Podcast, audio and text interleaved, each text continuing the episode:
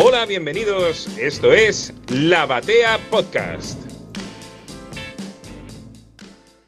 Nos enteramos del fallecimiento de Kevin O'Neill una semana después de que ocurriera. Y no está nada mal. Desde el vamos quiero empezar este homenaje haciendo respeto y pidiéndolo en la privacidad de las personas. Es algo que últimamente está fallando mucho en eras de internet y me parece que es de destacar que no se haya invadido el dolor familiar en medio de la noticia de, la muerte de Kevin O'Neill. Apenas sucedió, recibí un WhatsApp de, de Kika Alcatena. La verdad que estoy recibiendo WhatsApps alrededor de, fallecimientos de, de, grandes y queridos autores demasiado seguidos. Y me dice Kike, si van a hacer algo, quiero participar. Y no íbamos a hacer nada, pero si te lo pide Kike, ¿qué vas a decir que no? Así que me puse a laburar, reservé el estudio, porque lo mismo. Kike va a estudio. No lo voy a grabar por streaming. Un homenaje, voy a intentar grabarlo bien y lo invité también a Andrés Acorsi. Así que después de los testimonios de muchos amigos sobre la vida y obra de, Kevin O'Neill, vamos a poder escuchar una larga charla que espero disfruten mucho entre Kiki Alcatena, Andrés Acorsi y yo sobre la vida y obra de Kevin O'Neill. Espero que disfruten de este homenaje. Lo primero que se me viene a la cabeza con Kevin O'Neill es el recuerdo de haber descubierto ese arte tan particular, ¿no? Un, arte muy emparentado a artistas como Mike McMahon o Brendan McCarthy, que eran como parte de una renovación de la 2000 AD, de la revista de, la antología británica, que venían de capaz dibujantes un poco más clásicos, como también el otro finado Carlos Esquerra, eh, capaz con dibujos sucios pero aún así más amables, y estos tres tipos proponían una forma de arte completamente disruptivo. Puntualmente O'Neill eh, con un dibujo muy, muy violento para mí, ¿no? Muy anguloso, muy, muy exagerado y desfachatado. Como los primeros recuerdos que tengo de haberlo visto en Metal Zoids, que es una... Eh, yo conocí la graphic novel de que editó DC, que si no me equivoco después la publicó en 2000 AD, no me acuerdo si es al revés, eh, que bueno, la hace junto a la gran dupla de Pat Mills, eh, dos tipos también eh, dedicados a pegarle una patada a la, historieta en general. Eh, no, con Metal Sois obviamente, sino con su obra maestra que es Marshall Law. Creo que lo pienso, creo que Marshall Law fue lo primero que leí. La, primera miniserie original vino antes que Metal Sois. Metal Sois un poco me impactó por el, estilo, pero es cierto, ahora que lo pienso en voz alta, Marshall Law que es una obra completamente disruptiva, ¿no? Digo, era como la intención marveliana de hacer un Watchmen, pero esto lo que esto lo que tiene en gran diferencia es, lo, salvaje, lo salvaje de, de, Pat Mills, que creo que se complementan también con, con O'Neill, es lo que podemos ver a lo largo de las otras sagas de Marshall Law. Capaz no tienen el mismo nivel de vuelo poético, son un poco más salvajes también, ¿no? Más, más divertidas, te diría.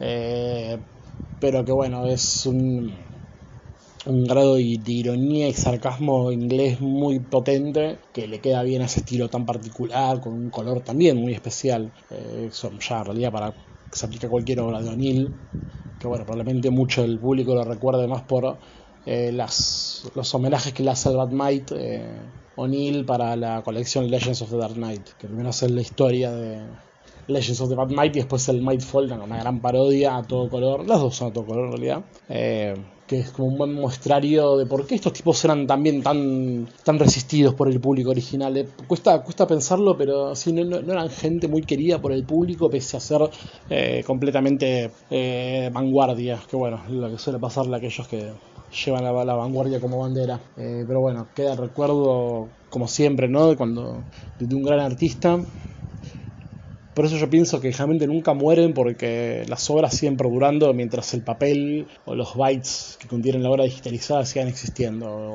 O'Neill nunca va a morir siempre y cuando uno tenga a mano Marshall Law o bueno, obviamente la, Liga de Caballeros Extraordinarios de, que hizo con, con Alan Moore. Eh, salve la historieta británica y salve por supuesto a Pat Mills y sobre todo Kevin O'Neill. Muy buenas amigos, aquí Pedro Monge desde Sala de Peligro eh, para hablar de Kevin O'Neill. Bueno, siempre cuando ocurren estas cosas, y este año no ha ocurrido mucho, mucho más de lo que se dice, más de Pacheco y Adams y de Josh Pérez, ¿no? Que no se nos olvide gente como Tom Palmer, posiblemente top 3 en tintadores de la historia de Marvel, o que no se nos olvide gente como Alan Grant, ¿no? Tan importante, o, Miguel Gallardo aquí en España, o bueno, infinidad de, de autores que no se nos olviden. Al hablar de un fallecimiento, pues uno siempre tiende a pensar, lo primero, en la parte artística, ¿no? Y ahí Kevin O'Neill, bueno, tiene un currículum que habla por sí solo, ¿no?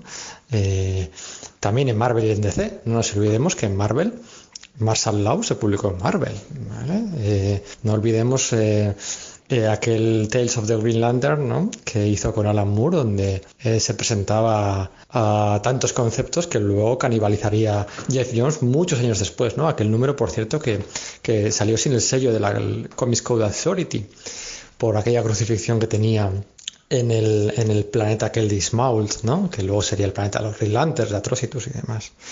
Eh, ha tenido una, una carrera eh, Kevin O'Neill con, con, muchos problemas con la censura, ¿no? Eh, algo muy british por otro lado.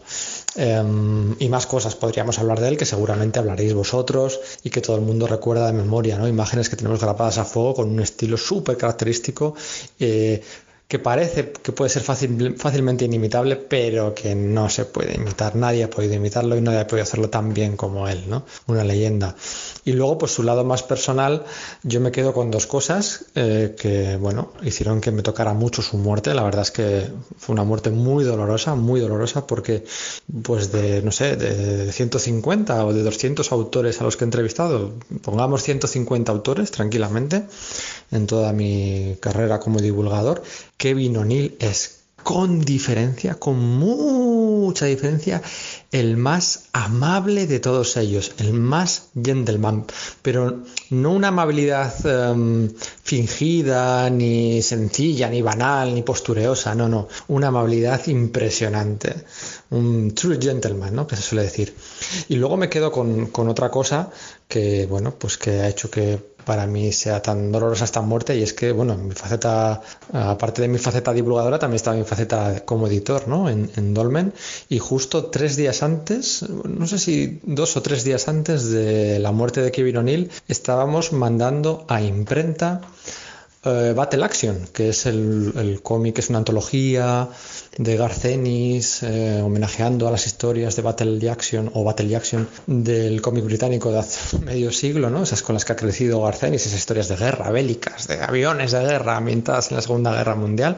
Y es una antología, Battle Action, a cargo de siete, son siete historias cortas con siete personajes clásicos británicos eh, reinventados para la ocasión con siete dibujantes distintos y uno de ellos uno de ellos era Kevin O'Neill. Entonces, dos días antes de su fallecimiento, estaba mandando a imprenta este, este cómic y estaba pensando en Kevin O'Neill todo el rato, ¿no? Entonces, para mí, bueno, pues eh, si tengo que hablar yo, yo, yo, eh, debo decir que pues me ha tocado mucho el fallecimiento de Kevin O'Neill, se le echará de menos para siempre, un true gentleman y un autor aunque suene siempre redundante cuando se dicen en estos casos, uno de los mejores autores y dibujantes de la historia del cómic, ever, ever, ever. Abrazo, gente. A cuidarse. Hola a todos los oyentes de la batea, acá Ariel de Historietas, eh, agradecido por poder aportar un poquito en este especial dedicado al genio, al gran Kevin O'Neill, eh, y también de paso putear de alguna forma al 2022 por habernos llevado a tan grandes artistas de la historieta como Neil Adams, Tim Sale, eh, George Pérez, eh, Kevin O'Neill, Carlos Pacheco. La verdad que una mierda. Pero bueno, eh, así son las reglas. Pero yo creo que estos tipos igual se las arreglan para de alguna forma romper esas reglas y a través de su legado, a través de su obra, y cómo esa, esa, obra nos impacta y nos, nos, pega tan profundo cada uno de nosotros los comiqueros. particularmente a mí, Kevin O'Neill me llega un poco tarde, allá por los primeros años de la década de 2010, donde yo vuelvo como lector de cómics después de 10, 12 años de estar alejado. Y justamente uno de los, primeros cómics que compré y leí eh, en, la vuelta fue el Black Dossier, ese enorme y, complejo proyecto de Alan Moore y Kevin O'Neill que comienza, ni bien termina el segundo tomo de la Liga de los Hombres Extraordinarios, eh, y que Alan Moore lo, inicialmente lo pensó como una especie de, guía de consulta, de, libro breve de consulta eh, con, material, con datos sobre la liga. Pero inmediatamente eh, se terminó gigantando, se hizo algo súper elaborado, súper complejo, con alrededor de 200 páginas en la que se combina historieta tradicional, eh, con, con, textos en prosa, relatos ilustrados, postales, eh, tipo viñetas de humor gráfico, publicidad pura experimentación eh, y estilos artísticos de los más variados. Kevin O'Neill la, la contrarrompe en ese cómic. Hace de todo y todo bien. incluso, bueno, hay unas páginas en 3D que es, una locura. Y mismo Kevin O'Neill eh, también lo, definió como que fue el guion más difícil que le, que le tocó dibujar. Eh, y para colmo, también ese proyecto se dio en el medio de, una, de esas disputas y calenturas y vueltas entre Alan Moore y DC, que, es, que fueron desatadas por la película de V for Vendetta, eh, que un poco entorpecía todo el proyecto, pero también eh, ahí se, marcó que Kevin O'Neill siempre estuvo al lado de su compatriota el mago en esa cruzada por los derechos de los autores sobre los personajes y las, las críticas despiadadas, al, cómic mainstream americano. También recordemos que en, el 80, 1986, cuando se dio esa, esa oleada de autores británicos al, mercado yankee, y, también entre ellos desembarcan Moore y O'Neill, eh, ambos autores obtuvieron un rechazo por parte de la Comic Code Authority de un issue de los, de los Tales of the Green Lantern Corps por considerar ofensivo y grosero el arte de O'Neill. O sea, lo pusieron en la lista negra y como, como que en contrapartida o en respuesta a eso, eh, Kevin O'Neill junto con Pat Mills hicieron Martial Law, que es un, un cómic, una sátira hiperviolenta, sangrienta, grotesca de los superhéroes y de la, de la, cultura americana. Así que bueno, nada, es un pequeño aporte comentario sobre, sobre el autor, que creo que no queda otra que un, un, brindis por, por Kevin O'Neill, que seguramente ahí está navegando en los mares de la imaginación a bordo del Nautilus 2. Hola, soy Daniel Carrara y hago el podcast mientras tanto en las historietas. Me pidieron de decir algo sobre la carrera del dibujante Kevin O'Neill, quien falleció hace unos días. La verdad es que se trata de un autor que respeto mucho, aunque sí, para decir la verdad, nunca lo encontré agradable. Me imagino que todos hablarán de su trabajo en League of Extraordinary Gentlemen que es muy divertido y logrado gracias a su colaboración con Alan Moore, pero por eso querría ir al pasado con la historieta donde lo conocí, o sea, Marshall Lowe, que es uno de esos casos de historietas que puedo recomendar sin que en realidad me hayan gustado demasiado. Es una miniserie de seis números escrita con otro de sus frecuentes colaboradores, Pat Mills, de la revista 2000 AD, que tuvo varias continuaciones. Es una de esas ideas de fin de los años 80 donde había que deconstruir los superhéroes en la forma más cruel y violenta posible. El personaje es un vigilante vestido de traje sadomasoquista que mata gente con superpoderes que se autodefinen superhéroes, aunque si en realidad hacen pocas cosas heroicas, y todos hacen referencia a algún personaje de Marvel o DC. La historieta es oscura y voluntariamente desagradable y mientras que estaba tomando apuntes y notas para qué decir ahora, me di cuenta que prácticamente es el futuro de la serie de The Boys para que entiendan un poco cómo encara el tema. O'Neill la hizo después de haber trabajado con Pat Mills en la serie Grim Dark Nemesis de Warlock, sobre un alienígena que combate contra un imperio medieval religioso en el futuro, basado sin permiso en el juego de mesa Warhammer 40.000, y haber sido censurado por su estilo por la Comics Code Authority en un cuento de Green Lantern Corps. Las razones que le dieron eran su estilo en general y no un tema en particular o alguna imagen que haya hecho, simplemente cómo dibujaba. La historia, escrita por Alan Moore, fue publicada sin el permiso de la Comics Code Authority y establece la profecía de The Blackest Night, que será la base para toda la época que hará Jeff Jones en Green Lantern unos 20 años después. Volviendo a Marshall Law, la leí cuando había empezado a leer historietas en Italia y trataba de comprar todo y la volví a leer hace unos años con la mórbida curiosidad de ver si era tan desagradable como la recordaba. Y la verdad es que sí lo es. Personalmente no me gusta, pero vale la pena de conocerla y se la recomiendo cálidamente a todos los que dicen estar cansados de superhéroes y aman cómo los maltratan en las series como The Boys. La verdad es que yo no soy uno de esos. Hola, muy buenas, soy Daniel Brun de, de, Mundo Oscuro y bueno, eh, lo primero pedir perdón porque he tardado en, mandar este audio, ¿no? De, idea o de, de- de unas reflexiones sobre la, la muerte de, de Kevin O'Neill. Eh, quiero pedir perdón también por haber tardado tanto, pero bueno, últimamente tenemos una vida un tanto ajetreada y más cuando se acerca. Eh, sobre Kevin O'Neill, yo creo que uno de los artistas, uno de los autores más especiales e incluso más característico que a su vez marcaron escuela, ¿no? Mostraba cómo poco a poco fue forjándose un dibujo dentro de lo trabajado buscaba también formas importantes. Había, en cierto modo, una deformación cómica, pero que tenía un estilo que era completamente reconocible. Era coger una página suya y sabías eh, que estabas realmente ante un dibujo divertido, un dibujo complejo, porque hay que recordar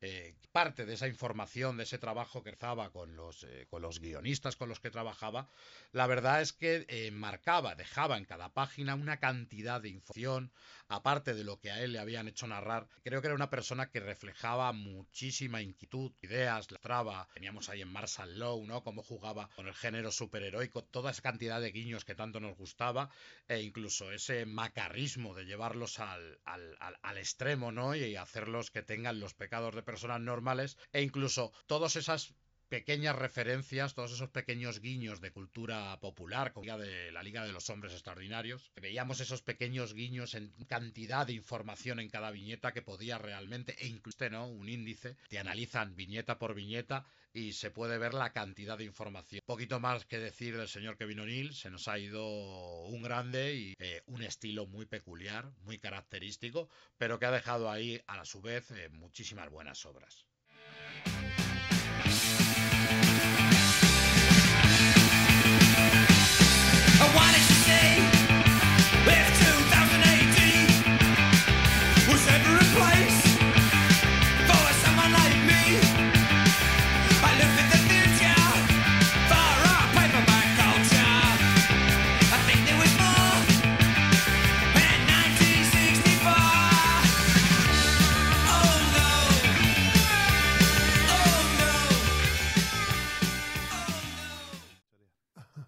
Oh no! ¿O qué te querés quedar a dormir? También. Puede Eh, pasar eso. Sí. Más de uno. ¿Sabes que vienen chicos que laburan en el CSK? Vienen a la fiesta con los con los buzos. Porque estamos tan cerca que cuando terminan de laburar se van a comer por ahí y después vienen a, a la fiesta. Mira. La fiesta, eh, ¿qué tipo de música tienen? 80. Todo 80. La que va. La que va. La que hace que la gente tenga ganas de salir a bailar, incluso gente mayor de 45 años. E incluso pibes de 20, 22, que no la vivieron. Yo nunca entendí cómo se baila esa la música. hace No, no, entendí cómo se baila nada, No hace nunca. falta entenderlo. Eh, alcanza con dejarse llevar. La propia música te va llevando. Te- el cuerpo va fluyendo por, Totalmente. por tu cuerpo y Te entregas al ritmo y la música te, se apodera de vos y te lleva donde quiere. una época tiene mucho que ver con el con el homenajeado de hoy, Ah, full, claro. Sí. porque hoy nos toca lamentablemente homenajear a, a Kevin O'Neill, pero siempre es un placer de todos modos hablar hablar de su obra. Están conmigo Andrés Acorsi, quien ya han podido escuchar, y el se- salud, salud. Como buen día, buenas tardes, buenas noches, ¿cómo están? Y el señor Quique Alcatena. ¿Qué tal, Quique? Hola, ¿qué tal? Lindo eh, volver acá siempre. Qué bueno. Eh, este homenaje lo está hecho porque lo pidió Quique, ¿eh? Bueno, no se le puede decir que no. No sé, tal cual, tal cual. Eh, estoy en tren, es un año un 2022 pésimo. Para los fans de los cómics es letal. Y sobre todo los cómics de superhéroes. Cómo nos han sacado artistas grosos este año. Es impresionante. Se cayeron como fichitas de dominó. Es una cosa de loco. Lo que pasa es que todos van envejeciendo. No, bueno, pero Carlos Pacheco se murió a los 59 años. Que envejeció. Sí, el de Carlos Pacheco es diferente. Pero en general son gente que ya Sí. es duro de admitirlo, pero ya cuando pasan los, la sexta década y anda haciendo Todo los lo que- papeles, ¿no? Todo lo que te dan después de ahí es bonus track. Es todo bonus track. Está- totalmente, Sí. totalmente. Bueno, Es, es dura con el cuerpo la profesión porque eh, hay son un poco más prematuros igual que el resto de la población los fallecimientos. Si bien el de Carlos es muy prematuro, el de el de O'Neill también. Sí, no cumplió 70. George No, Pérez no cumplió 69 70. años, claro. Eh, bueno, Neil Adams por ahí sí. Tim Sale no cumplió ni 65, pobre. Ujú. Bueno, Ah. pero ya, ya es una edad, digamos, que y es, digamos, es esperable. Mucho tiempo ya no tenés. O es tiempo de descuento. Y, y me hago cargo. es lo que a mí me toca. Es este de tiempo Son los regalado. Challengers of the Unknown, viviendo en tiempo prestado. Y sí, Porque sí, Kevin O'Neill murió a los 69 años, misma edad que, que Alan Moore, biografía de infancia un poco parecida, clase obrera Totalmente. típica inglesa, de, de vivienda tipo monobloc o vivienda de- del Estado para, Así es. para las clases y, tuvo una beca en un colegio de arte que- al que no pudo ir porque falleció el padre cuando era joven, cuando era joven el padre y cuando él tenía 15 años y tuvo que empezar a laburar y, y se metió de una al mundo editorial pero a servir café.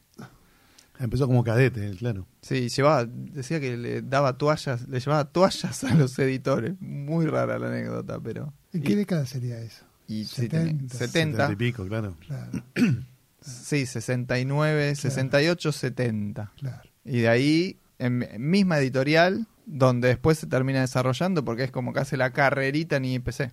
Exacto. Claro. Y, y después como que empieza a ser diseñador, colorista de la- las historietas de Disney, hasta que aparece el- la fundación de la 2000 AD. Y ahí él se entera que dentro de la misma editorial están armando una división nueva para sacar historietas de ciencia ficción y que yo. Y dice, ¿cómo hago para laburar ahí? Porque yo estoy harto de colorear historietas para chicos, ya tengo los huevos secos. No, anda a verlo un tipo que se llama Pat Mills, que capaz te da bola. Y lo fue a ver a Pat Mills y le dijo, bueno, dale, estás en el elenco de, de la nueva revista. Qué movida impresionante la de ese primer 2000 AD. ¿no? 2000 AD fue, cambió totalmente la Cambió historia todo. del cómic británico, pero totalmente. fue Nunca nos vamos a terminar de dar cuenta hasta, hasta qué punto fue así, ¿no? Fue una, una, una publicación tan rompedora de lo que existía, sin ser tremendamente rompedora, ¿no? Porque hay un- Pero en esa época sí, Andrés. Claro, pero digamos, en esa época era por ahí más light que lo que en ese mismo momento se publicaba en la Scorpio, por ejemplo. Era otro tono, era otro registro, me parece. Apuntaba para otro lado. Sí, Eh, La, la mala leche que tenía 2000 AD, ese Sí. humor negro exacerbado, no era la, una cosa característica de Scorpio, ni mucho menos. no, pero en Scorpio me parece que había más violencia, ma- eh, mala leche en el sentido que muy a menudo los buenos perdían. Ujú. Había historias así como muy desgarradoras de- y tristes y sórdidas y eh, se abordaba el tema del sexo que en la 2000 AD no existe aún hoy. Exacto, ¿entendés? En, sí. la- en las revistas, en las historietas de Scorpio había tetas y garches que aún hoy, 2022, no hay en la 2000 AD. Sí. Eh, o sea, en cierto modo fue recontra revolucionaria y en cierto modo fue light. O sea, si la comparás con la Metal Irland, es un nene de pecho la 2000 AD también. Pero bueno, ¿qué, ventaja tiene sobre la 2000 AD sobre la Metal Irland? Que tiene mejores guiones. La Metal Irland era una fumanchereada que hacían cualquier cosa Sí, sí. y te contaban sagas que a veces no tenían ni pies ni cabeza, todo en función de pelar unos dibujos alucinantes, qué sé yo, después sacarlo en un álbum lujoso. 2000 AD siempre fue más crota en ese sentido, sí. nunca pensó en, en una historieta así de prestigio y de que se luzca eh, en, en formato álbum lujoso, qué sé yo, sino siempre pensó en un entretenimiento para adolescentes. eh, Auto, de autodestrucción el material, Totalmente. porque Nunca nadie pensó que alguien iba a coleccionar esa revista. Ya en el momento en que es semanal y de Papel de 40 y- diario. cuarenta y pico de páginas en papel muy croto, vos sabés que nadie lo va a coleccionar. Que ese era el medio común del- de la historieta británica. Británica, claro. Esas eh, antologías en papel muy berreta. la cantidad de antologías que Eran e- espectaculares. Que había es increíble. Espectaculares. Habría que hacer alguna vez un... es, es, es muy abarcativo. Hay mucho escaneado. Hay un muchacho que nunca me acuerdo el nombre, eh, que hizo un escaneo pero masivo de, de antologías británicas, y hasta compiló historias o personajes, pero es enorme. Sí. El filtro que hay que hacer eh, te llevaría un año investigar porque había primero temáticas, muchas antologías eran una de guerra, una de acción, una de anim- una de funny animals, una de fútbol, un montón. De romance un montón también. Sí. Llevaría mucho tiempo hacer una de fútbol seria sí. de, de las antologías británicas lleva pero un, un año de investigación tranquilamente. Pero otras que mezclaban así de géneros como la Lion, era formidable, formidable el material. Este, hay un ilustrador que laburó para 2000 AD, David Roach, Sí. que sacó un lindo libro Un ahora, capo David Roach. eh, sobre el, el cómic en la historieta británica. Muy, muy interesante. Es muy interesante, nosotros no lo tenemos tan explorado y a veces cuando decimos europeo nos referimos a, a Europa continental, Totalmente. nunca al Reino Unido. Sí, el Reino Unido es como un, un continente en sí mismo, digamos, una cosa en sí misma, ¿no? Que no se replica mucho de lo que pasa en Inglaterra fuera de Inglaterra o fuera del Reino Unido. Eh, los autores, digamos, son trasplantables, pero las temáticas y las historietas no. O sea, no es casualidad que cada vez que alguien trató de publicar Judge Dredd fuera de Inglaterra le fue mal, ¿entendés? Como tampoco se publicó mucho fuera de Inglaterra Dan Dare o Jeff Hawk, o cualquiera de los, o ni hablar las historietas de para chicas, eh, todo eso cada vez que lo trataron de trasplantar a otro mercado les fue mal, digamos, y, y no es casualidad, es como, yo lo comparo mucho con Bonelli, ¿viste? Eh, son cosas que son muy de un mercado. Eh, Bonelli en Italia es la religión. Y vos tratás de publicar Dylan Dog en Latinoamérica o en Estados Unidos y lo más probable es que te lo metas en el orto. Eh, y para ellos, viste, Tex y Na- Nathan Never y todo eso es como, wow, viste, es la mitología. Pero fuera de Italia no funciona. Y con la 2000 AD a mí me parece que pasa un poco lo mismo. En gen- con el cómic británico en general pasa lo mismo. Es como muy difícil de trasplantar. Eh, son pocos los cómics británicos que se leen fuera de Inglaterra con algún nivel de éxito. Que son considerados clásicos, sí, obvio, porque vos ves dos páginas de Jeff Hawk, eh, eh, perdón, ves dos páginas de Dan Dare de, de, de la época clásica de Frank Hampson y decís, bueno, esto es, es un clásico, entonces no hay con qué darle. Pero después, una cosa es que sea reconocido como clásico así por los críticos o los especialistas, o admirado por los otros dibujantes, lo cual es lógico, y otra cosa es que sea un éxito, y es muy difícil. Lo más parecido a un éxito, no sé, debe haber sido en su momento Tank Girl, que se exportó a todos lados y se publicó en casi todo el mundo. Judge Dredd es mucho más conocido que leído. Eh, ¿viste? Iba, iba a hacer una- un comentario medio sarcástico en base a eso, porque hay mucha gente que dice que lee Judge Dredd. Mucha gente que dice que lee Judge Dredd. Yo conozco dice? 10 personas que leen Judge Dredd. que leyeron o que siguen No, leyendo que, en que leen así en general, que, que tienen el hábito de, de leer para adelante y para atrás, digamos. Mirá. O que buscan las sagas más interesantes.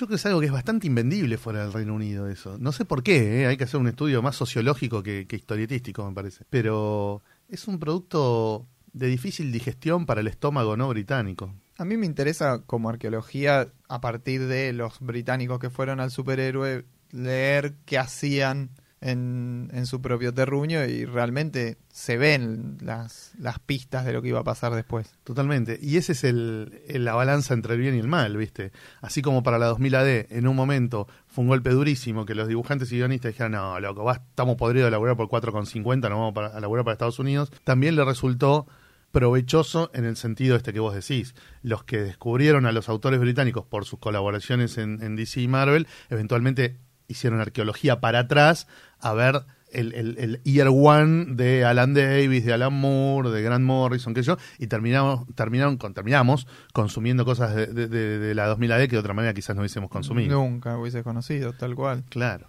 Eh, por eso también hay que valorar mucho a los autores británicos que nunca quisieron publicar en Estados Unidos, ¿no? Tipo Gordon Rennie y esos tipos que dijeron, ¿qué? No, ¿qué? ¿hay más plata? Guárdenla, muchachos. Yo soy de Inglaterra, laburo para Inglaterra, hago lo que me gusta, tengo buena onda con los editores de acá, la 2000 AD, y los superhéroes me limpio el orto con los superhéroes, y qué sé yo, y yo hago esto, y si no les gusta, mala suerte. Sabían lo que podía venir. Sí, y también sabían dónde estaban y para a, a- a qué público le hablaban. También, digamos, y acá ya me estoy yendo totalmente del tema Kevin O'Neill, pero me interesa charlarlo porque está Quique también. Eh, hay que ser bastante pretencioso para creer que lo que vos haces para un mercado va a triunfar en otro, ¿no? Totalmente. Yo veo a los autores argentinos llorando porque nadie les compra las obras que hacen para Italia. Y digo, buen man, pero vos estás laburando para Italia. Estás sintonizando los gustos de un editor y de un lector que no son los de acá.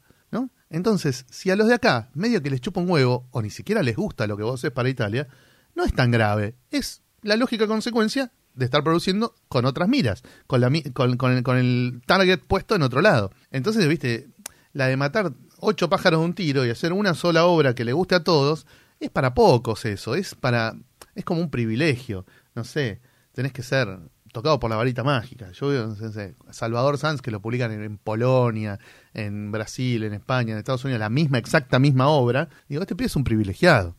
La gran mayoría de los autores, cuando crean una obra para un mercado que no es el propio, les cuesta venderlo en el propio y ni hablar en todos los demás. Entonces, no sé, no me parece tan ilógico que esta producción tan digitada además por los editores británicos, porque son editores de meter mucha mano, después sea difícil de colocar en otros mercados. No sé qué opinás vos, Quique, que también te pasa eso de producir por ahí obra para Italia que no te cueste colocarla en Argentina, pero por ahí tu obra no se conoce en España, que es al lado de Italia. Y vos decís, ¿y por qué no se publica el Cateni Masitelli en España? O, bueno, ahora en Francia estás publicando bastante con I Latina, pero no sé, en Inglaterra, donde publicaste un montón en tu juventud, tus obras actuales no se conocen. Sí, en Estados. Unidos, tus obras de No, autor no, no, se no. conocen. No, ¿Por qué te parece? ¿Por qué te parece eso? Perdón, ¿eh? yo ya estoy entrevistando parece- aquí que en, la batea. espectacular, es buenísimo. es- para eso es la batea. Y pues justamente porque fue concebido como para la Scorpio, ni siquiera digo para Italia, porque digamos, eh, viene de arrastre de, de los 80. Así de que cuando este, todavía era la Eura. Claro, y, y la Scorpio Nacional, digamos, eh, que era el, el tipo de historia que vos hablabas antes. Claro. Eh, de diversos géneros, con un toque, entre muchas comillas, más adulto y, y algunos condimentos más. Pero no eh, estoy de acuerdo con vos. Yo, yo no me hago ninguna ilusión de que pueda interesar así de forma universal. Es una suerte que puede interesar. Y es más, me llama la atención a veces que algunas cosas que hemos hecho con, con Eduardo puedan eh, caminar acá. Porque hay otras cosas hechas eh, por contemporáneos para el- el- con, con esa misma Tónica, eh, o como objetivo o mentalidad que a lo mejor son más difíciles de, para un lector desprevenido, ¿viste? O nuevo, o que no está acostumbrado a ese tipo de, o esa forma de contar historias. No, te estoy de acuerdo con vos. Totalmente de acuerdo con vos.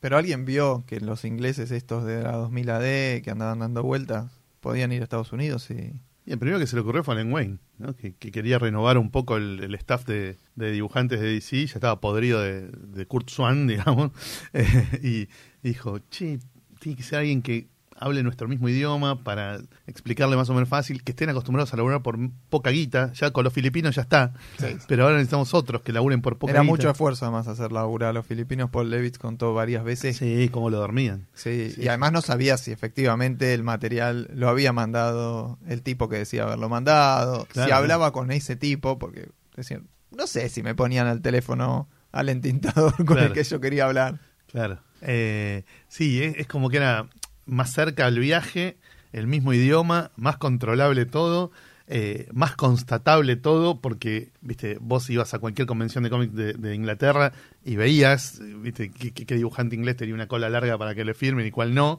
eh, y, y de cuál se reeditaban las obras en, en- en los libritos que sacaba 2000 AD y, en- y a quién no, viste, y era como más controlado, digamos, más controlable también. Pero igual no fue más por el lado de, de escritores que de dibujantes. Las dos cosas, Yo claro. creo que los, los dibujantes me parece que fueron, eh, digamos, ahí este. Pero primero vinieron dibujantes. ¿Pero quiénes? Brian Boland vino tres años antes, Antes. que Alan Moore. Y para de contar. En el 81 ya estaba. Bueno, Brian Gibbons Boland- y Boland en el 81 empezaron a publicar en DC. ¿Entendés? Y Moore en el 84, es como de la segunda. Claro, pero los más clásicos, los más raritos estuvieron antes de empezar a publicar en DC, tipo McMahon o este Kevin O'Neill, no estaban en esa primera. Kevin O'Neill, O'Neill en el 84. 84. ¿Ah, sí? Es de la segunda oleada, con Alan Davis y Alan Moore, digamos. Claro. Eh, es de cuando cierra la Warrior, digamos, más o menos. Empiezan a, a publicar ellos en Estados Unidos. Eh, en la primera horneada es Gibbons, Boland y me estoy tratando de acordar de uno más, pero me parece que son esos dos. ¿Volan con Camelot dos. con- haciendo trabajo? Con historias cortas Ah. para las redes antologías de ciencia ficción primero, Claro, claro.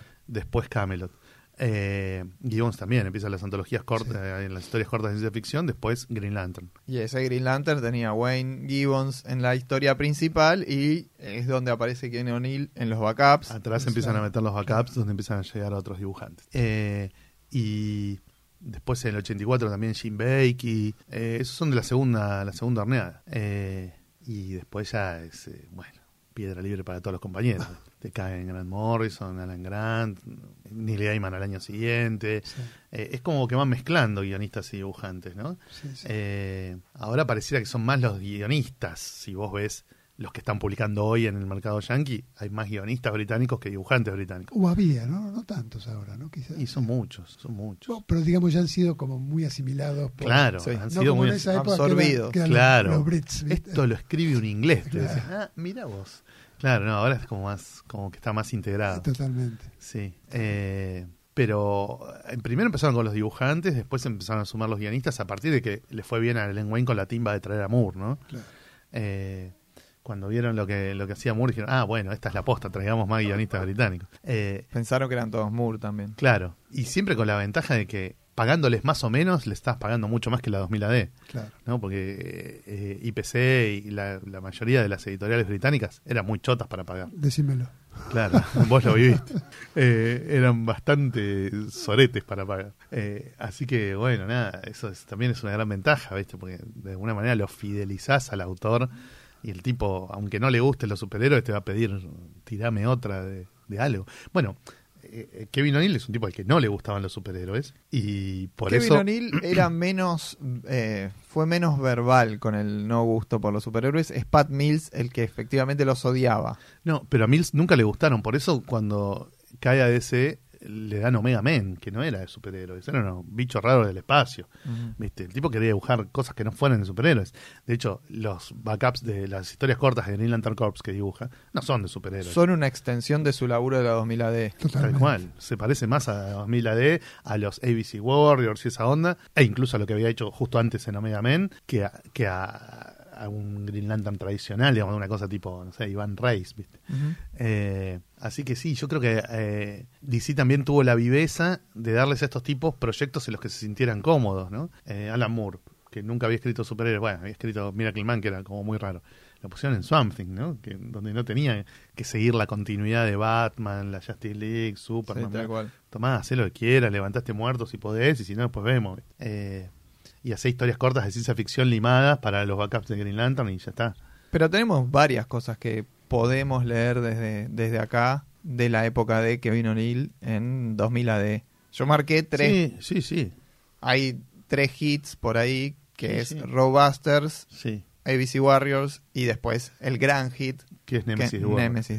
Yo Robusters nunca lo leí, te lo confieso acá frente a tu micrófono, pero ABC Warriors y, y Nemesis me gustan mucho. Sobre todo Nemesis, ¿no? Obviamente. Que es la más política. Lo que pasa es que también Rob y uh, ABC Warriors hubo muchas manos. Sí. Sí. Me parece que Nemesis fue el que Más de autor, la claro. más, más de autor de él, ¿no? Si bien Ro- después pasó a Robusters Talbot. y ABC Warriors en realidad son como una, un, un spin-off uno del otro Tal o son cual. muy conectadas, Sí, sí, sí. comparten algunos personajes Ujú.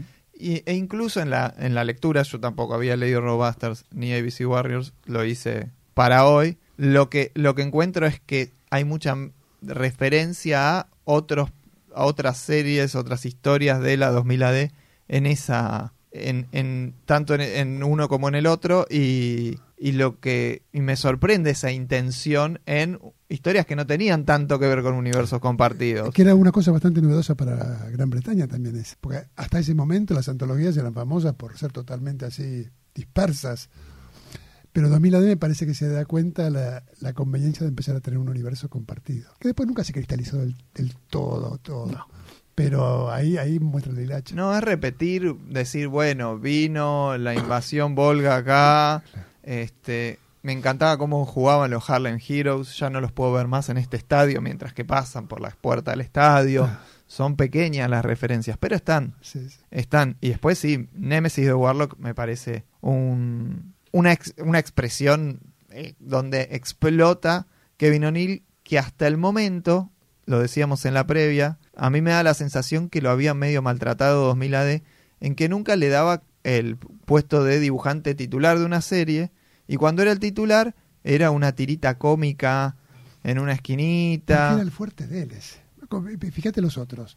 Gibbons, este, Boland. Es guerra. Ahí está, gente que era más realista. Y, y a O'Neill nunca... Le gustaba más la friqueada, sí.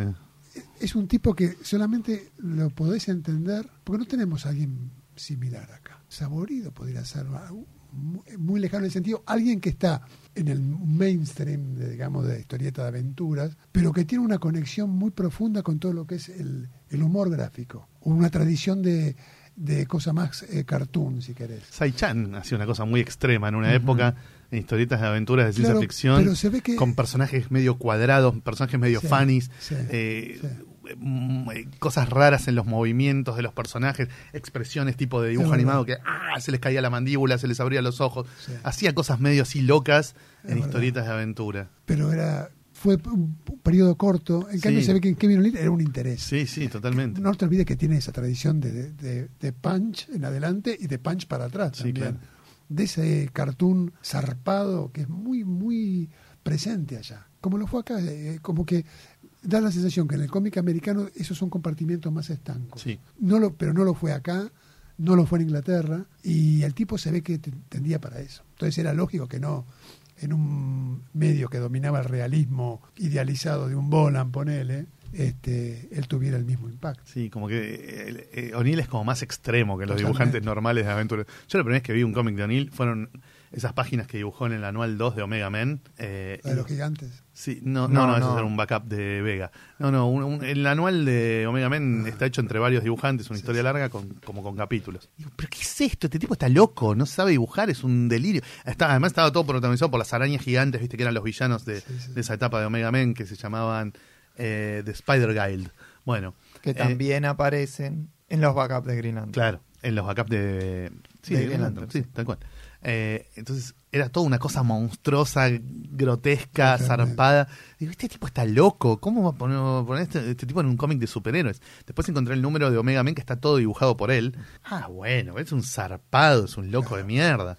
Viste, coqueteando con el terror además, porque todo era muy, muy horrible, muy a propósito, viste, muy exagerado, muy monstruoso, muy, muy ido al carajo. Pero después, bueno, al toque lo, lo- lo digerí. Creo que lo primero que, la primera vez que entendí qué estaba haciendo el tipo, digo, ah, no, está bien, fue en Metal Zoic. Ahí dije, ah, bueno, no, está bien. El estilo del tipo es esto: es agarrar el dibujo realista y hacerlo más zarpado, más grotesco, más extremo, eh, y, y- y que sea, y llevarlo hasta, hasta donde lo dejen. ¿viste? Tal cual. Entonces estaba bien que lo hayan puesto a dibujar esas arañas horribles y qué sé yo. Eh, En no, Omega Men, no él cuenta en ese anual, cuenta la fusión entre Artin y Primus, que los lo, lo secuestran los del Spider Guild a Primus y ahí se encuentra con Artin y se fusionan Sí, en el mismo cuerpo y la, el flashback de la fusión es lo que relata, le toca a Kevin O'Neill una fusión entre una máquina y una persona, le queda muy bien para las páginas de eso. Y después sí, el número eh, completo es el 24 de, de la serie Omega Men. Serie curiosa esa Omega Men. sí, más rara. Es interesante en el sentido de lo que viene a contar en, el, en, el, en la época. Me parece que es un adelanto de lo que va a ser el post 86, porque uno, yo soy muy hinchapelotas de que se habla mucho de DC después de la crisis, pero los años inmediatos anteriores a la crisis venían preparando el terreno para lo que iba a pasar. Y había bastante experimentación, sí, sí, sí, no en todos los títulos, obviamente. Había títulos que atrasaban 30 años, pero Omega Men era un título que adelantaba unos años. Action Comics también se adapta. Cuando agarra Wolfman y Kane, sí, flashea bastante. se- trae al personaje un poco más a los 80, pero no sé si se parece mucho al post-crisis, digamos. No se parece nada al post-crisis. Claro, pero El post-crisis incluso atrasa más que, que el Action Comics de Wolfman. Estoy yendo por las ramas, pero... no sé, pero bueno, ponele. Eh, sí, Omega Men era un título que estaba un poco adelantado a su época eh, y por eso se animaban a hacer esas cosas. Y porque Wolfman era el coordinador, ¿viste? Que lo dejaban hacer cualquier cosa. Tipo tenía canilla libre para hacer ese título lo que quisiera, por lo menos los primeros 30, cua- 30, 30 y de números, era hacer lo que quieras. Después cuando Wolfman deja de ser el coordinador y ya pasa a coordinar a alguien que no es creativo, digamos, sino que labura de coordinador, ya le ponen otras otras re- restricciones. Pero se juegan a hacer cosas como que Todd Klein fuera el guionista, ¿entendés? Sí. Tipo que era el letrista pasa a ser el guionista. En los backups con, de Green Lantern con Kevin O'Neill también es guionista Todd Klein. Sí, va. Bueno, yo eh, justamente en esa historia fue que descubrí a O'Neill y a Moore juntos. La primera vez que yo leí algo de ellos. Y yo no lo podía creer cuando Claro. leí esa historia. No me la olvido más el impacto que La de los gigantes, decimos. No, la de Avinzur. Ah, la de ah, la, vi- La de ah, la Sur. primera que te encontraste fue la de Eso Vince está en uno de los, de los especiales de antología de Green Lantern Corps. Exacto. Digo, ¿qué es esto? Y el guion. Y el guion. Ah, era brillante. Estaba toda la guerra de siniestro, estaba en una página. Sí, Después hicieron la guerra de siniestro, no sé, estaba en una página toda. sí, sí, sí, sí tal cual. Y, De lo- y hecho, lo- digo, y el diseño del tipo, digo, esto yo nunca lo vi, no lo he visto nunca una cosa igual. Claro. Y te dabas cuenta que era un dibujo raro, porque esa Binsure, desde el punto de vista clásico de dibujo, desde el punto de vista García Lopesco, era claro, re mal. era una abominación. Pero tenía un encanto y una fuerza y una cosa tan inédita que digo, este, ¿de dónde salió este hombre? Tenía ¿Qué- cosas de Goya igual en ese. tenía cosas de todo, era una, una, una imaginación este, pesadillesca pero única. Te Digo, fue un flechazo este, instantáneo con el arte de este. Y de ahí empecé a rastrear todo lo que pude. Esa historia y la de las dos historias de Moore con, con Kevin O'Neill en Green Lantern son, son impresionantes. La de los la de los gigantes es mucho más autocontenida, pero me, me remite a, a otra a esto a las antologías, a, a otro tipo, no es no parece eh, cómic estadounidense para nada, Tal viene de otro lado. Las historias cortas que hacía con eh, los Twisted Tales eran. Las Targs, eh, con, no sé qué. con los dos personajes. Future eran- Shocks. Future, Future Shocks. Shocks. ahí está, sí, tal cual. Parece eso, parecen los Sí. Future Shocks porque Sí, te cuentan toda una historia y decís, oh, esto es ciencia ficción normal eh, y es tradicional, y al final el giro que te genera Totalmente, totalmente. la locura. Metal Zoic, lo acabas de mencionar Andrés, para mí es la introducción del cómic más es- esa ciencia ficción británica de decir, bueno, esto es lo que hacemos allá, che. Miren que, que esto es lo que laburamos. Son cosas que DC publicó en Estados Unidos por desesperación, no por convicción. O sea, lo manejaron todo lo que pudieron para que el lector de DC le diera una posibilidad, pero sabían que eso era imposible que vendiera en el mercado yankee. Eh, por eso ni se calentaron en retener los derechos. Dijeron, esto lo publicamos a ver qué pasa. Después ustedes hagan lo que quieran con esto. De hecho, salió al toque fragmentada en la, en la 2000 AD, la misma historia. Claro. Eh, DC nunca vio un, un franchise, digamos, un- una, una mina de oro en Metal Zoic ni en pedo. Sabían que era algo muy difícil de meter en el mercado yankee. Pero ya estaban jugados con esas líneas de, de novelas gráficas de ciencia ficción. eh, Viste que no vendía, pero les daba un cierto prestigio y era un vehículo interesante para poner cosas raras. Y por ahí la que tenían que sacar ese mes no salió porque el dibujante estaba atrasado o algo. Y dijeron, bueno, vamos con Metal Zoic. Eh, y fue ¿Qué muy más raro. estuvo? Había una de, de Shaking con cosas de Moore, de Moorcock. No, esas son las que son adaptaciones. Claro. Después están las que no son adaptaciones. Claro. ¿Pero cuáles eran las que no eran adaptaciones? Está Raiders, la de Elliot Claro, Machine no, y, no, no pasó nada. y García López. Claro. Eh, bueno, Hunger Dogs de un tal Jack Kirby, un pibe que recién empezaba en esa época, que estaba haciendo sus primeros palotes. Y quedó totalmente perdida ahí Sí. en esa colección. ahora. Eh, hubo varias, una que se llama Me and Joe Priest, que no la el argumento era muy parecido al de Preacher. eh, y el dibujante creo que era Ron Randall, pero no estoy 100% seguro. Eh, y había alguna más de esa línea, digamos, de lo que no era adaptaciones de cuentos o novelas clásicas de sci-fi. Pero más o menos en la misma época que Epic también trató de hacer algo similar, algo metarurlantesco, digamos, o Sí, es, esa- metalesco. es ese y momento de... que no es el momento de que DC se trata de subir al, a- al carro de Epic, claro. Claro, pero sin tener los huevos para crear una antología regular Claro. donde los autores retengan los derechos, ¿no? Que ya eso era un poco mucho para DC en ese sí. momento. Pero sí, bueno, esto, ¿no? De buscar obras de escritores consagrados y dárselas a un historietista para que las adapte. Hay cosas de Jim Colan, está uno de los primeros laburos de Jan Dursema, está Kit Giffen que hace Hell on Earth de Robert Bloch, que es impresionante. Eh, uno de los mejores laburos de Giffen, de los más muñoceros además. Eh, hay como una línea no muy larga porque duró un par de años Sí, en tal invento, cual, pero tiene cosas interesantes. sí. Y ahí es donde sale Metal Soy, que es una historia Re británica. re británica, pero está, está muy buena. A mí me gustan mucho esos animales robóticos. Sí, se anticipa lo que después va a ser Transformers Beast Wars. Es muy parecido. Claro, sí, sí. ¿Te acordás de Transformers Beast Wars? Cuando hacen esa cosa en la que los Transformers en vez de en autos y aviones se convierten en dinosaurios y, y animales así. Damián se acuerda mucho de eso. Bueno. Debe soñar día por medio. Es muy parecido a eso, pero muchos años antes, ¿no? Y con, con un color que hasta ahora no, no lo habíamos visto a Kevin O'Neill. Tampoco lo beneficiaba mucho el color de Metal Zoic. Iba a preguntar qué opinión. No. Sí, no, no, no, no. No, no. Yo creo que El color lo pela bien en, en Marshall en Law. Marshall Law. Yo creo que es la primera vez que alguien sí. le encuentra el sentido a colorear a, a, a- a- a O'Neill fue en, en Marshall Law. Todo lo anterior, Pero le el haces un camino favor publicándolo en blanco claro. y negro. Claro. Pero el camino estaba marcado en Metal Soy por ahí, ¿no? A mí el color de Metal Zoic no me gusta. Eh, tampoco me convence demasiado el argumento, ¿eh? Me parece que es una cosa... O sea, te la venden como más de lo que es. Vos ves la tapa de Sienkiewicz y decís, "Ah, acá me voy a hacer una panzada. Aparte, justamente, etapa de Sienkiewicz, ni siquiera Claro, con otra estética. en Claro, no, no, con otra estética totalmente distinta. También extrema, también zarpada, también al choto, pero para de otro lado. cosa. Eh, tampoco es que soy así hardcore fan de Metal Zoic. Me parece que me sirvió para entender cuál era el- la propuesta estética de O'Neill, pero no sé si me, sirvió para hacerme recontra fan de la dupla. Me hice recontra fan de la dupla con Marshall Law. Y después, mucho más tarde, descubrí Nemesis de Warlock y dije, ah, esto es. Vamos a hablar un poco de Nemesis de Warlock porque si no nos vamos a ir pasando de época y por ahí después hablar de Nemesis de Warlock que es medio, medio incómodo. Claro, pues estamos hablando de las cosas en, en el orden en el que las descubrimos, Es no en el orden en el que se publican. Pero bueno, es también un poco vicio de, de, de comiquero de Argentina, ¿viste? Que consigue las cosas cuando puede. Y es muy lindo eso. Es lindo, sí. Sí. Bueno, por- ejemplo, yo me acuerdo la primera vez que vi Nemesis fue en esta edición brasilera de Metal Zoic, que era lo único que se conseguía acá en su momento, cuando grababan de Kevin O'Neill y te mostraron una imagen de, de Nemesis. Y digo, ¿qué es esto?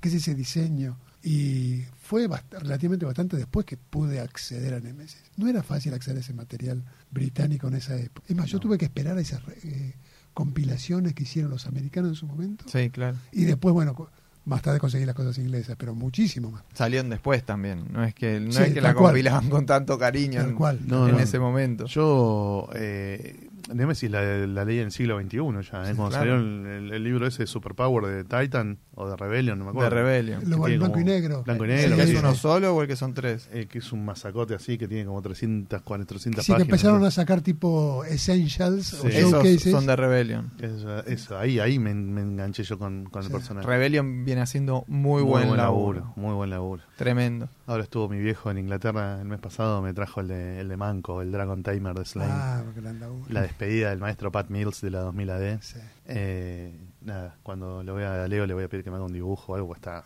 impresionante. Me Maña- volví loco. mañana lo veo, le voy a decir. que te- Bueno, Nemesis de Warlock y tiene, tiene elementos muy interesantes. Eh, primero que explora la parte más demoníaca y alienígena de O'Neill frente a la tecnológica, que es la que, la que en sus primeros laburos de, de 2000 AD fuimos viendo. A mí me gusta más esa versión, Sí. más biológica que, Totalmente. qué mecánica. que mecánica, sí. Y, y un juego con la religión que es alucinante. El- para mí el gran personaje de Es Torquemada. es Torquemada, el gran personaje de, de, de Nemesis. Tal cual.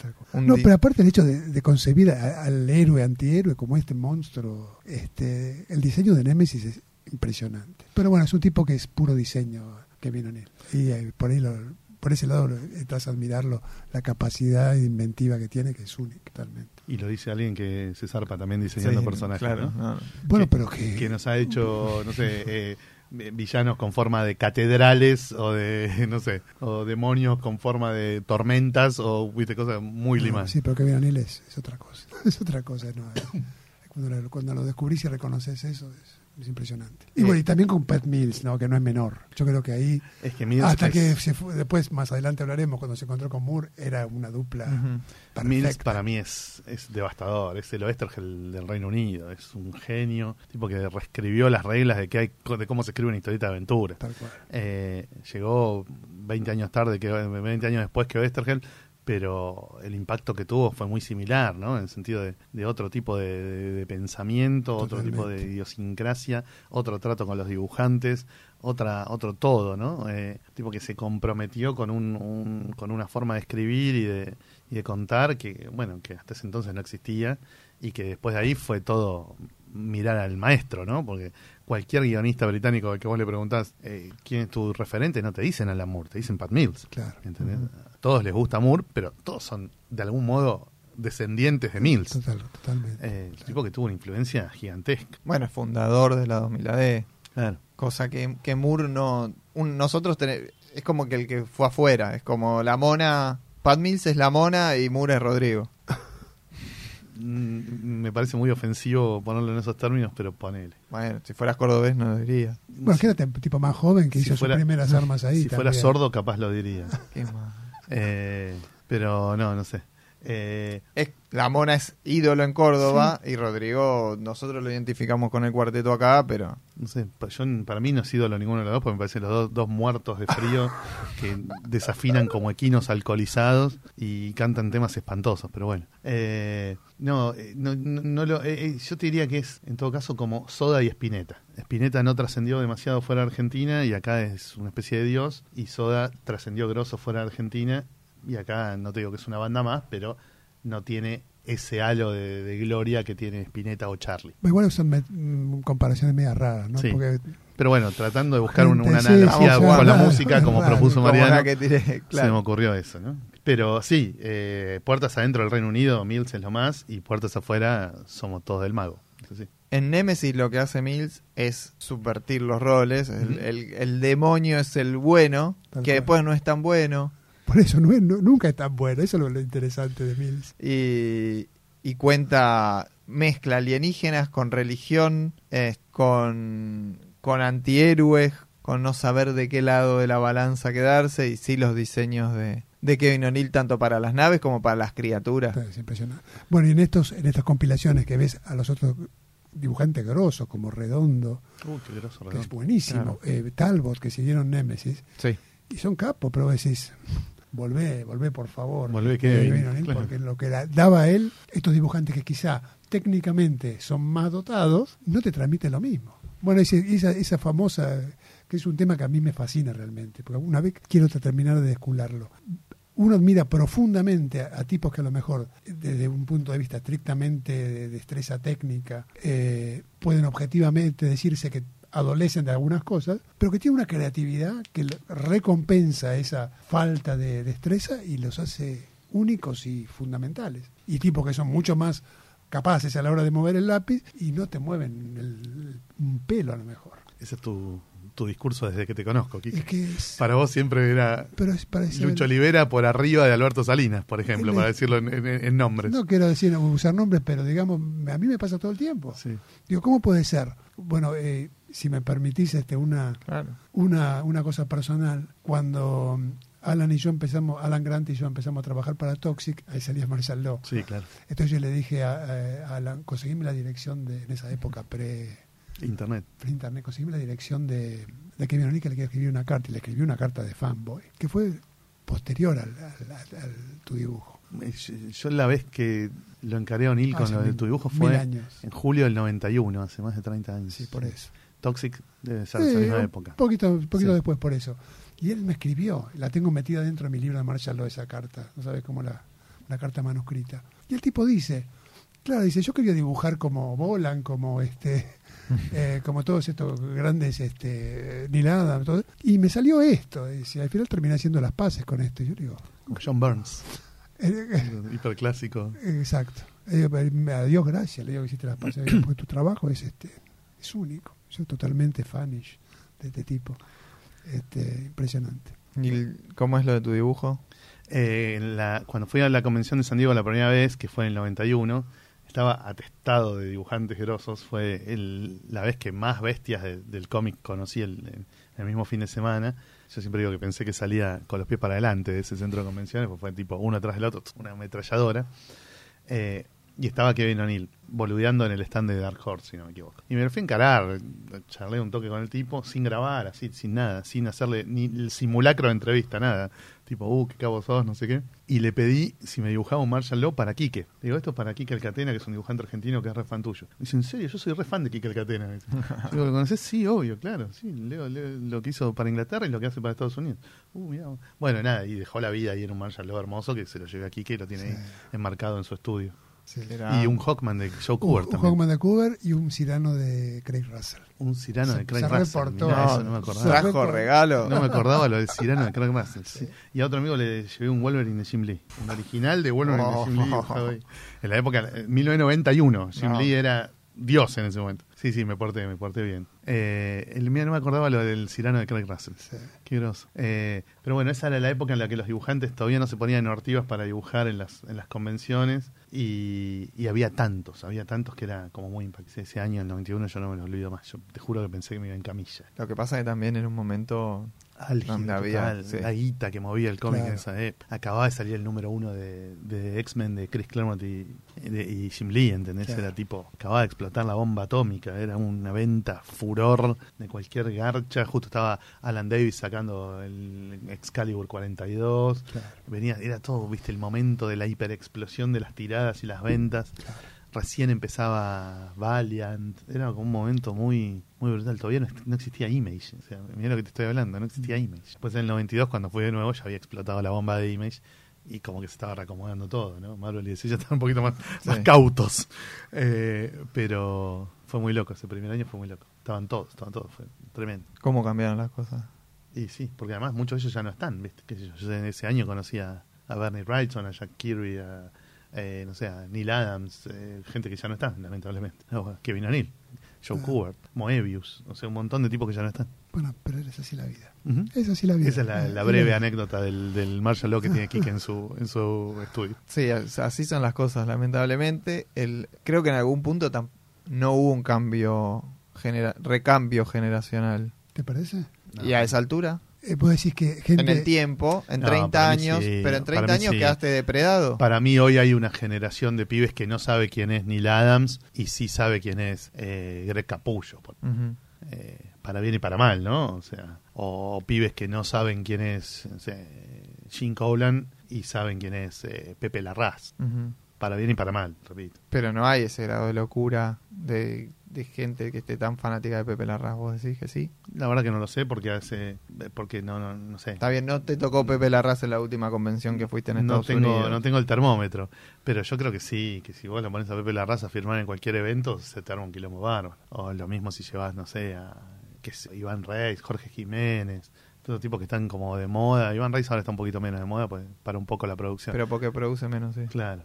Eh, no sé, hay, hay, hay, hay autores que están súper en, en- en boga, digamos, y, y todo el mundo quiere estar donde están ellos. y Claro, perdón, pero quizá el momento del cómic no es el mismo. No, Eso en no. realidad estoy, estoy yendo a eso, claro. no, no tiene que ver. No, no, lo que, claro, lo que había distinto del 91 era el momento, el momento de decir, bueno, se puede romper las cadenas, ¿viste? Exacto. Se puede hacer otro tipo de historieta, encontrarle otro tipo de público. Era el momento de Tundra, ¿viste? Kevin, Kevin Eastman poniendo los millones que había ganado en las Tortugas Ninja para producir historieta independiente de altísima calidad con Bernie Wrightson, Rick Beach, eh, Mike Allred y, no sé, y, y Dave McKean, ¿entendés? Ese era es su séquito. ¿Viste? Y vos decís, claro, este tipo está apostando fuerte por otro tipo de material.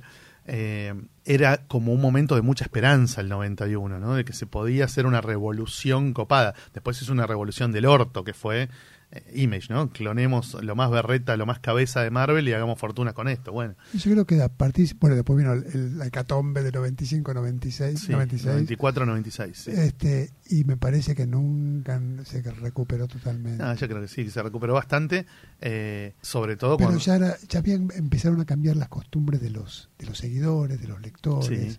de la difusión del, del cómic, ¿no? Sí, Pues fíjate, ahí empieza la, la época de las películas, a Sí. tallar más fuerte. se va más a las librerías, al trade paperback, eh, empiezan a pensar el comic book como una prepublicación de fetas de algo que después vas a leer completo en el libro. Sí, sí, se cambia bastante la forma de pensar en la segunda mitad de los 90. Bien. Pero bueno, había que salvar un barco que se hundía y Sí. nadie se animaba a ponerle un freno ni al formato ni al circuito de distribución.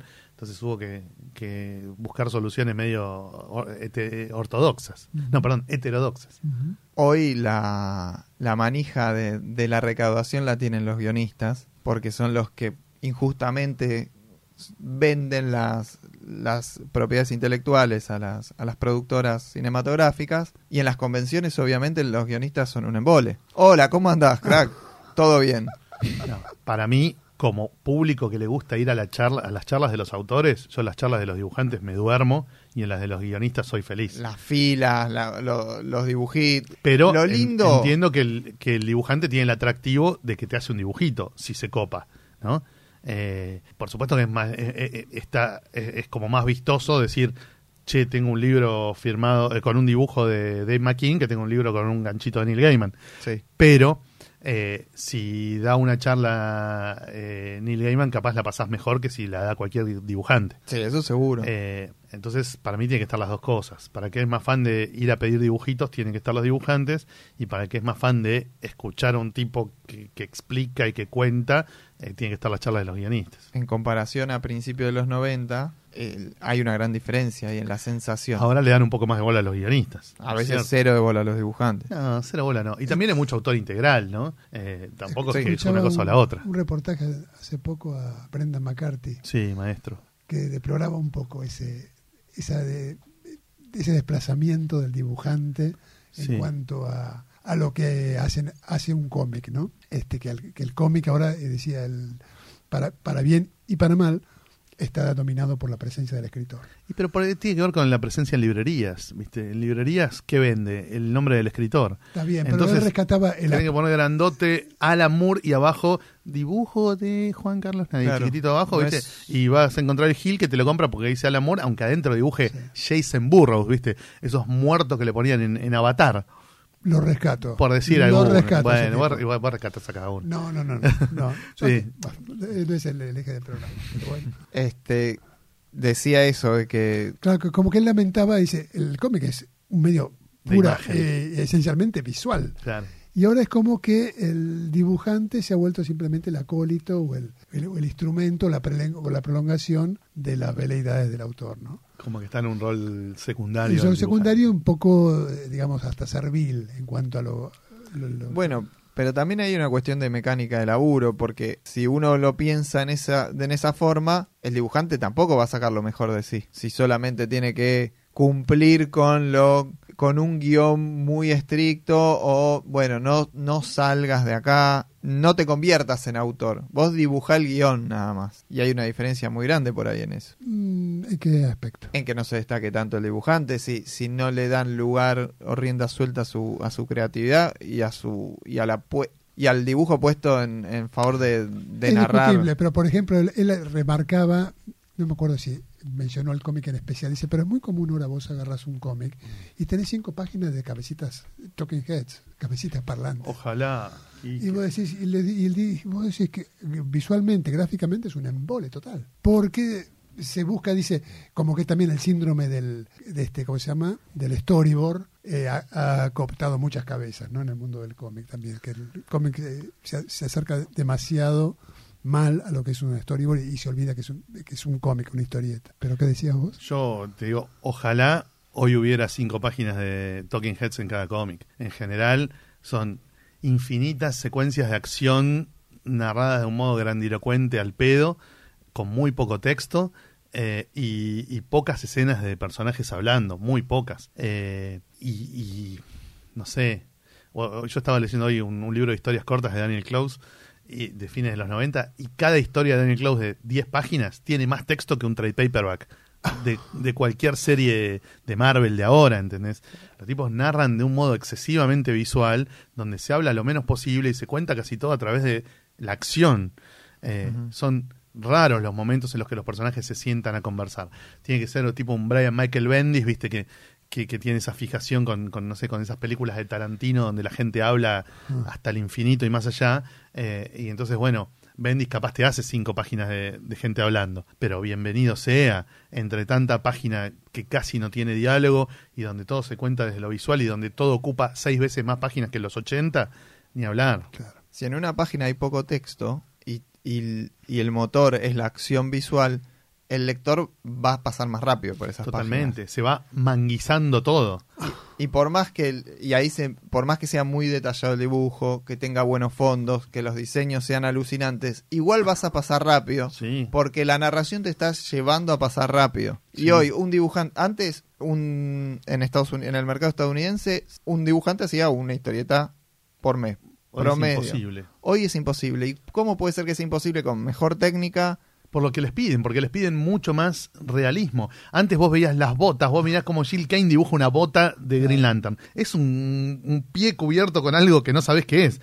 Ahora las botas tienen suela como en la realidad, cordones, toda una textura, las costuras se ven de las botas. Claro, eso te insume un tiempo infinito. Que, ¿Cómo puede ser 20 páginas si, si cada vez que aparece una bota tenés que dibujarla así? Y terminás pasando rápido por esa bota. Sí, Porque obvio. al haber pocas letras, pasas más rápido Claro. por esa página. O sea que se rompen el culo al pedo en una palabra. Exactamente. Eh, por decirlo de modo escatológico, se rompen el culo al pedo. Eh, porque claro, vos no estás... pen- Yo estoy pendiente de esos detalles porque soy un enfermo, pero el pibe que está leyendo el cómic está esperando que pasen cosas y va, como decís vos, a otro ritmo más rápido, eh, que es el, de- el del relato, que te hace pasar más rápido las páginas. Se va haciendo más parecido a un manga.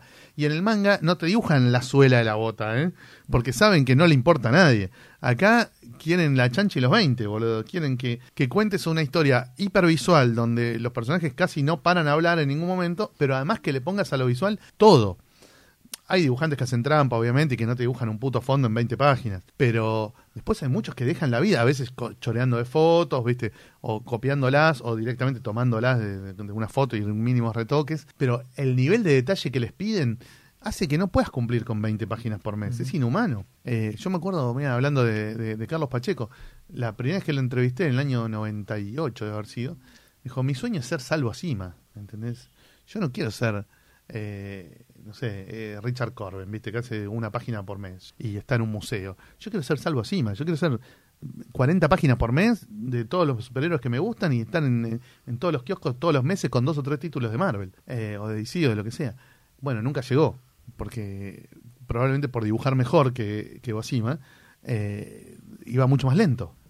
Y tuvo años en los que hizo, no sé, 200 páginas. Y tiene, Menos. igual tiene obra 150 comparado a otros. Sí, comparado con otros tiene obra. Comparado con, no sé, Travis Chares, bueno. es- Sí, ni hablar. Comparado con Travis Chares es Kurt Swan, Kirby. Eh, eso es Osamu Tezuka. Pero bueno, eh, claro, ese, los- lo- incluso los que se proponían sacarla con fritas, tipo Salvo Asima, ¿viste? Y, divertirse, hacer algo pasatista y llevadero y de, consumo rápido y, y efímero, terminaron puliendo y complejizando y poniéndole todo y después terminaban haciendo cuatro números por año. Tipo, viste que Marvel tiene esa política de tener dibujantes para abrir colecciones. ¿viste? Sí. Las colecciones abren con siempre los mismos seis dibujantes, ¿no? Uno era Pacheco, el otro es Sara Pichelli, eh, Ed McGuinness y dos o tres más que están para abrir las colecciones. Y después ya en el número tres viene Juan Carlos Nadie.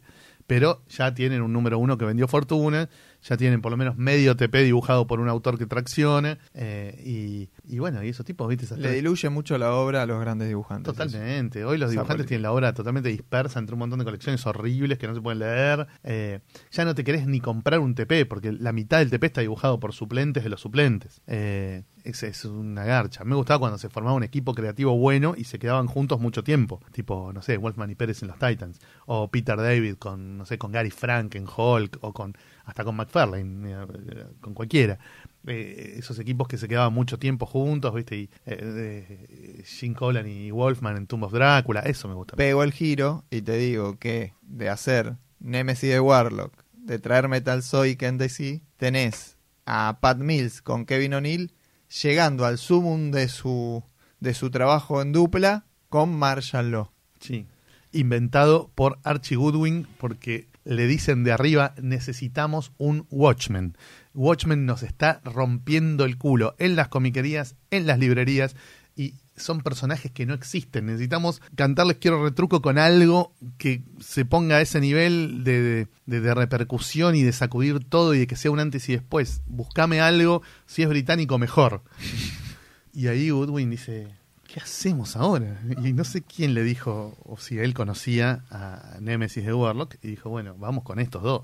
Demos la rienda suelta, que hagan un quilombo bárbaro. Y salió en Epic, no en, en Marvel. Salió en Epic. Salió en. Epic. Bueno, que si DC hubiese tenido un sello que no fuera DC cuando salió Watchmen también hubiese salido, Seguramente, claro. ¿no? Eh, y salió en Epic porque ellos querían retener los derechos y por un montón de cosas. Y porque además era un nivel de violencia y de, Sí, eso. de, de- de despelote visual. Y ahí sí había tetas, droga, mutilaciones, todas cosas que en un cómic normal no se podían poner. Y además de menos a más. De menos a más, sí, se van yendo cada vez más al choto. Y- Sí. Pero tolerable po- justamente por el dibujo de él. Imagínate eso mismo dibujado por Boland. No, es in- ilegible. Eh, te lo rebancas y, y te volvés loco y te cagás de risa, Sí, sí. con culpa, porque lo dibuja Kevin O'Neill, sí, sí. que siempre tiene esa pata en ese humor extraño y zarpado, Tal cual. que te lo hace tolerable todas las cosas negrísimas que pasan en Marvel. Es la respuesta a Watchmen, a- o a la gran pregunta de Watchmen. ¿Quién vigila a los vigilantes? Marshall Marshall Law. Law, Totalmente. Les va muy mal con Marshall Law, ¿eh? Nunca vendió ni un tercio de lo que ellos creían que iba a vender. ¿Por qué? Porque como Kevin O'Neill iba muy lento, no salía nunca mensual. Salía un número cada cuatro meses.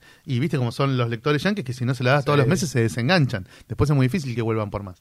Y Marshall Law fue un fracaso para Marvel. Entre la guita que puso y la guita que levantó, se hizo un abismo. Eh, pero por eso, porque O'Neill iba muy lento en las entregas, muy lento. Se apuraron quizás a anunciarlo, ¿viste? Y salió el número uno, y después para cuando salió el número dos ya nadie se acordaba de que Marshall Law. Eh, y además porque, bueno, porque a diferencia de Watchmen, que es extremadamente serio, incluso es en un punto, eh, no sé cómo decirlo, parsimonioso o protocolar, Protocolar es, bu- es buena palabra. porque al principio es un whodunit. Watchmen, ¿viste? Es una historia de claro corte policial detectivesco con en un mundo de superhéroes. Eh, Sí, eso es ortodoxo en algún es, es punto. casi solemne, digamos, Sí. Watchmen. Y esto era, ¿viste? Puf, quilombo, tiro, destrucción, Claro, sí, sí, si, machaca. me, si me permite la referencia literaria, es una especie de Rabelais, eh, y Pantagruel, eh, superheroico, que todo vale, que es eh, zarpado, que hay cosas de mal gusto, este y una, una imaginación este que no para nunca. ¿no? Sí, al principio tiene esa lista política porque es como una crítica a esa cosa militarista, ¿no? Facha y qué sé yo, pero después se va yendo al carajo cuando el tipo empieza a cazar a estos superhéroes pasados de, de droga y de, y de delirio eh, y se hace una cosa hiperviolenta donde eh, la frontera con, con lo que vino después con Lobo es muy finita, Exacto. es muy finita. Sí. Eh, Se empieza a afinar. y es muy británico también. O sea, Marshall Law es re, re Judge Dredd. Exacto. Es muy Judge Dredd. Sí, sí. es- Demasiado- La referencia hasta es, es visual. Totalmente, el es tema de los chumbos organizativa, gigantes, todo- sí. es como, viste, como demasiado Judge Dredd para el mercado yankee. Entonces yo entiendo que, que- que al mercado yankee no le haya llamado tanto la atención, aun cuando aparecían superhéroes y superheroínas en medio en bolas y, y villanos grotescos. y que yo, yo entiendo que no les haya llamado la atención. Hay Por una, eso, una anécdota muy graciosa que estaba eh, una- a raíz de la muerte de Kevin O'Neill que contaba Pat Mills, eh, que hubo un momento, una charla para hacer un crossover Batman Marshall Law. ¿Lo escucharon eso? No. Y eso dice, y nos- y nosotros hicimos todo lo posible para hacer algo más zarpado y nos cagamos de risa porque sabíamos que no nos iban a dar bola. Y las cosas que contaban de esa historia eran muy interesantes. Pero o sea, nunca lo van a... Nunca lo van nadie a, lo va a probar.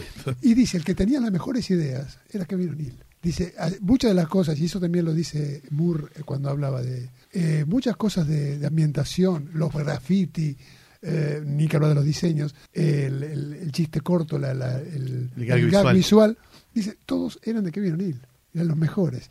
Y para esto de Batman, este, Marshall Law estaba, dice que estaba desatado Kevin O'Neill. Y se cagaban de risa porque sabían, no, no van a aceptar, y no lo aceptaron, y nunca, nunca se hizo. Y no, claro. De hecho, el segundo arco, digamos, de, de Marshall Law, que es Marshall Law Tex Manhattan, es el, él masacrando a los superhéroes de Marvel. Sí. Originalmente eran, iban a ser los superhéroes reales de Marvel. Después eh, Goodwin dijo, no, pará, pará, porque me rajan a la mierda. Y los cambiaron un poquito mínimamente. Tienen otros nombres y otros trajes, pero son exactamente los superhéroes de Marvel. Para mí ese es el más cómico, ¿no? De los, de los, de los arcos de, Sí, de porque el, el, el último, el de, va, el último de los de los de Marshall Law solo antes de los crossovers, que es el de la Legión, Es buenísimo también. es buenísimo, pero ya se va un poco de mambo. Pero, y, y no es tan cómico, me parece. Claro, ya- Ya es como un poco más, entre comillas, serio. sí, Sin ser serio, ¿no? Obviamente, No. pues no, no puede ser serio. Pero me parece que ya se le ha habido las pretensiones de hacer una miniserie, ¿viste? Claro, Más sí, o sí. menos este, estructurada. Ya no tenía Ya estructura. era cualquier cosa de- del delirio total, ¿no? Este, que era la época en que ya justamente lo, lo que sacaba en Toxic, que eran esos guiones más cortos, este, te, te das cuenta que eran mucho más este, viscerales que lo que había sido al principio, que había una pretensión, aunque sea mínima, de contar una historia más compleja, ¿no? Lo de la época de Toxic, esa- ese regreso a Gran Bretaña post-Marvel, son creo que tres libros, ¿no? El de Batman, Blind Justice, Sí, el de la Legión y el de la Justice Society. ¿no? exacto. Son tres. Ah, claro, de, la, eh, el de la Legión es el cuarto, el tercero es el Blind Justice. Claro, Claro, y después el de la Justice Society, ¿no? Sí. sí. Es el último. Sí. Creo que es el último. de- Y después vienen los después vienen los crossovers. crossovers. Con Pinhead, que es un disparate. No, sí, es una con locura. Savage Dragon y con demás. Así es. Con Savage Dragon en blanco y En negro. blanco y negro. El demás creo que también es blanco y negro, ¿no? No, No me acuerdo. No te quiero discutir el pedo porque no me acuerdo. no, No, yo me acuerdo. que se- ya- Es, es a color. Bien. Ujú. El de Dragón en blanco y negro es brillante. Yo amé el blanco y negro. Me reencontré con O'Neill en blanco y negro y lo amé. Vos sos muy amante de blanco y negro. Yo soy muy amante del blanco y negro. A mí Aparte me- por culpa del Catena. Eh, pero sí, soy muy fan del blanco y negro. Sobre todo, eh, bueno, el cómic yankee pre-image, digamos, pre-principio de los 90, no tiene sentido publicarlo a color, porque los coloristas eran en su inmensa mayoría criminales de lesa humanidad. Eh, les tropeaban los dibujos a los, a los dibujantes y a los entintadores. Y del 92, 93 para adelante hay cosas mucho más presentables que se pueden leer a color sin, sin desarrollar tumores malignos en las retinas, pero tampoco son tantas. O sea, no es que todo necesita el color. Hay muchas cosas que no lo necesitan. Y el team up con Savage Dragon demostró que Marshall Law no lo necesita. Más allá de que me gusta como lo coloreaban en Epic y en, y en Apocalypse. Apocalipsis era la, la editorial que publicaba lo de Toxic. Exacto. Bueno, ahí me parece que lo coloreaban bien, pero no hacía falta. A mí en el color con en el cómic yankee lo que me pasa es que que es, me da la sensación de muy climático y que pone en tono las historias. Ahora, No, siempre. no, Siempre me gustó. no. Me gusta el color original. No. Me gusta en la, en la impresión original No. y en el- No. que es un poco más apagado. Eso sí. Sí. Hay Bueno, una diferencia grande ahí. Cuando recolorean el material clásico, a veces hacen cosas que están buenas, tipo cuando Steve Olive recoloreó todo Thor de Sí. Simonson, o Es- Simonson, sí. eso está bueno, y hay veces que hacen desastres. Hacen bastante desastre. Yo estoy comprando ahora los, los trade paperbacks de Suicide Squad para alargar las revistitas. Y es como una cosa tan estridente el coloreado, tan estridente. Y el digital de el- finales de los 80 queda un poco mejor el color digitalizado que en, en los más antiguos, porque cuando agarras en los 60, sobre todo Marvel se mandó muchas macanas, me parece, porque arruinó mucho las tintas. Sí, tal cual. Mató El- las tintas. En DC no pasa tanto. Y fíjate que incluso hasta el hasta el letreado se ve mejor el de DC viejo en las en las digitalizaciones. Pero, Pero, eh, Marvel es tremendo. Decía después mejoró, pero cuando en la época de los archivos y los Masterworks no, no favorecía el- el- Los la ar- parte gráfica, el color. Los que- archivos quemaron, era tipo Masterworks. sí, quemaron mucho la línea. ¿no? Yo nunca leí los archivos de DC porque en general era material que no me, no me llamaba mucho la atención. Los únicos que colecciono son los de Plastic Man. Eh, pero sí, el, el color clásico cuando lo levantan artificialmente para republicarlo ahora uf, es muy duro, muy duro. A mí lo que me genera, ya- bueno, hay una charla que, que tuve con Villarrubia, es cómo se va a conservar en el tiempo, porque el papel no es la mejor forma de conservar en el tiempo ahora, y, y si el archivo digital que tenés es ese, tu, tu mejor posibilidad Exacto. es No, dejarlo así para siempre, vas a terminar siendo la fuente de cualquier reimpresión. Eso. Exactamente. claro. Y ahí está el problema. El mismo, mismo editores en sus blogs, editores de, de Marvel, usan escaneos directos piratas también. Para mostrar viñetas viejas. No voy a decir quién porque... Tom Brevoort, Sí. se puede decir tranquilamente. Está buenísimo el sitio de Brevoort, es Ah, sí, que, que sube de la, los, Y él sube viñetas sí. y sube escaneado. Y sube los pirateados porque tiene las mismas marquitas que los que bajo yo. Así que ni, ni siquiera Tom Brevoort recurre a las revistas originales de él. Pero él no agarra eso. Y vos, pero Tom, nos estás vendiendo las reediciones. Claro. Bancalas un poco en tu blog, por lo menos. No. Él sube escaneos de los originales. Y ahí pasamos por Marshall Law, que también su arco original, a mí, y eso no lo quería dejar de nombrar, me parece que abreva de un montón de otras historias de la deconstrucción de superhéroes, no solo Watchmen. Agarra cositas de Dark Knight, agarra de Miracleman, también tiene algo, en la parte más de guion por ahí, Sí. no está en, en lo visual, así que el que no lo haya leído, para mí es de cabeza de la deconstrucción es mi favorita. Sí, la mala leche, ¿no? De, de ahí sale todo. Eh, yo me acuerdo cuando Mark Millar agarra de Authority y hace esa saga en la que luchan contra clones del universo Marvel. Año 2000 creo que habrá sido. Y fue justo cuando lo conocí personalmente. Y digo, chi, la saga esa de Authority es todo choreado de Marshall Law. Y dice, sí, sos el primero que se da cuenta, pero sí. Acá no lo leyó nadie. me la choré toda ahí porque yo soy re fan de Pat Mills. Y bueno, ahí está, ¿viste? No, es, es, es como, fue muy influyente también eso, ¿no? Porque de construcción en ese momento estaba de moda y había mucha, pero nunca nadie fue tan a fondo en la mala leche, en la violencia, en la crueldad, en esa cosa sexópata que recién retoma después Garth Ennis en The Voice, ¿no? Eh, es como, como que Mills lee Watchmen diciendo, che, para, ¿dónde no se animó a meterse Moore? Acá, acá y acá. Bueno, yo voy ahí derecho, ¿entendés? ¿Qué, ha- ¿Hay decapitaciones en Watchmen? No, bueno, vamos a decapitar gente. ¿Hay violaciones? Sí, una medio fuera de cuadro. Bueno, vamos a mostrarla con una. todo. Eh, ¿Hay tal cosa? Bueno, bueno, vamos a hacer esto, ¿entendés? Se ve el momento grosso de la guerra entre los países donde viene el Doctor Manhattan y man, eh, vuela toda la chota. No, bueno, vamos a mostrarlo en serio. Bueno, eh, todo, vamos a ver dónde no se metió Watchmen para meternos ahí, ¿entendés? Eh, es tremendo. Eh, Y después, bueno, después ya es medio parodia, ¿no? Ya después del, Sí. del segundo de, de Sí. Tech Manhattan, eh, The Hateful Dead, The, eh, Blind Justice, Secret Tribunal, eso ya es como más parodia. Bueno, ¿de quién nos mofamos hoy, viste? ¿Qué cadáver nos queda por, eh, por eh, ¿cómo se dice? ¿Desecrar, se dice? No, eh, cuando sacás un cadáver de la tumba... eh, Cuando lo sacás, por profanar, ahí está. Profanar. ¿Qué, qué tumba nos queda por, Por profanar? profanar. Eh, la Justice Society. Bueno, dale, saca el fiambre de la Justice Society y lo cortamos en cachos, lo violamos, lo cagamos a trompadas y nos volvemos a tirar ahí todo Me acuerdo hecho de la famosa, eh, era muy gracioso, lo de Kevin O'Neill, la famosa tapa de la All Star, que está en la Sí. Star, el, el Hourman de Kevin O'Neill está con una cara totalmente metiéndose la, la, la famosa droga para La jeringa, sí, sí.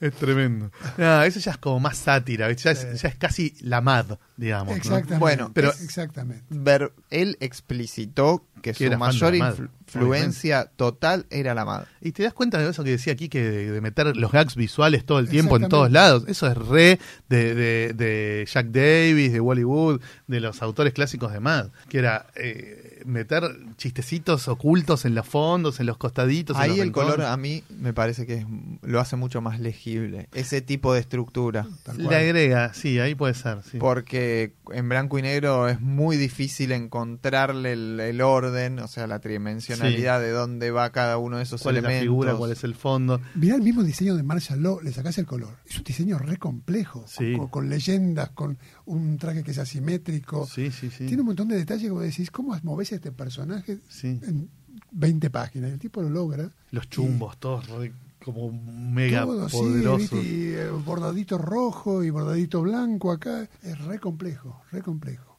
Y una cosa que no mencionamos, pero que se- antes que no, sigamos adelante, el tipo tiene el, el- el- como decía eh, Moore y también lo decía Mi- Mills, Kevin O'Neill tuvo el honor de ser eh, baneado, pero completamente por el Comic Code. No Su gustaba, estilo, no el estilo, no digamos, esta historieta no va. El estilo de él, dice, no es compatible con el Comic Code. O sea, ya es una cosa mucho más extrema y mucho más bizarra. sí, sí. De totalmente fuera de... ¿Qué no les gusta? El dibujo.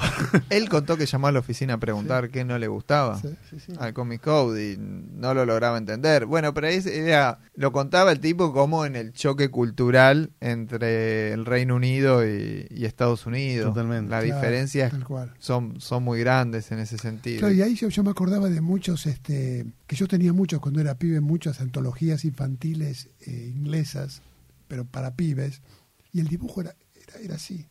Historias para chicos con diseños muy grotescos. Lo de, eh, ¿cómo se llamaba? Baxendale era. Leo Baxendale. Leo Baxendale, sí.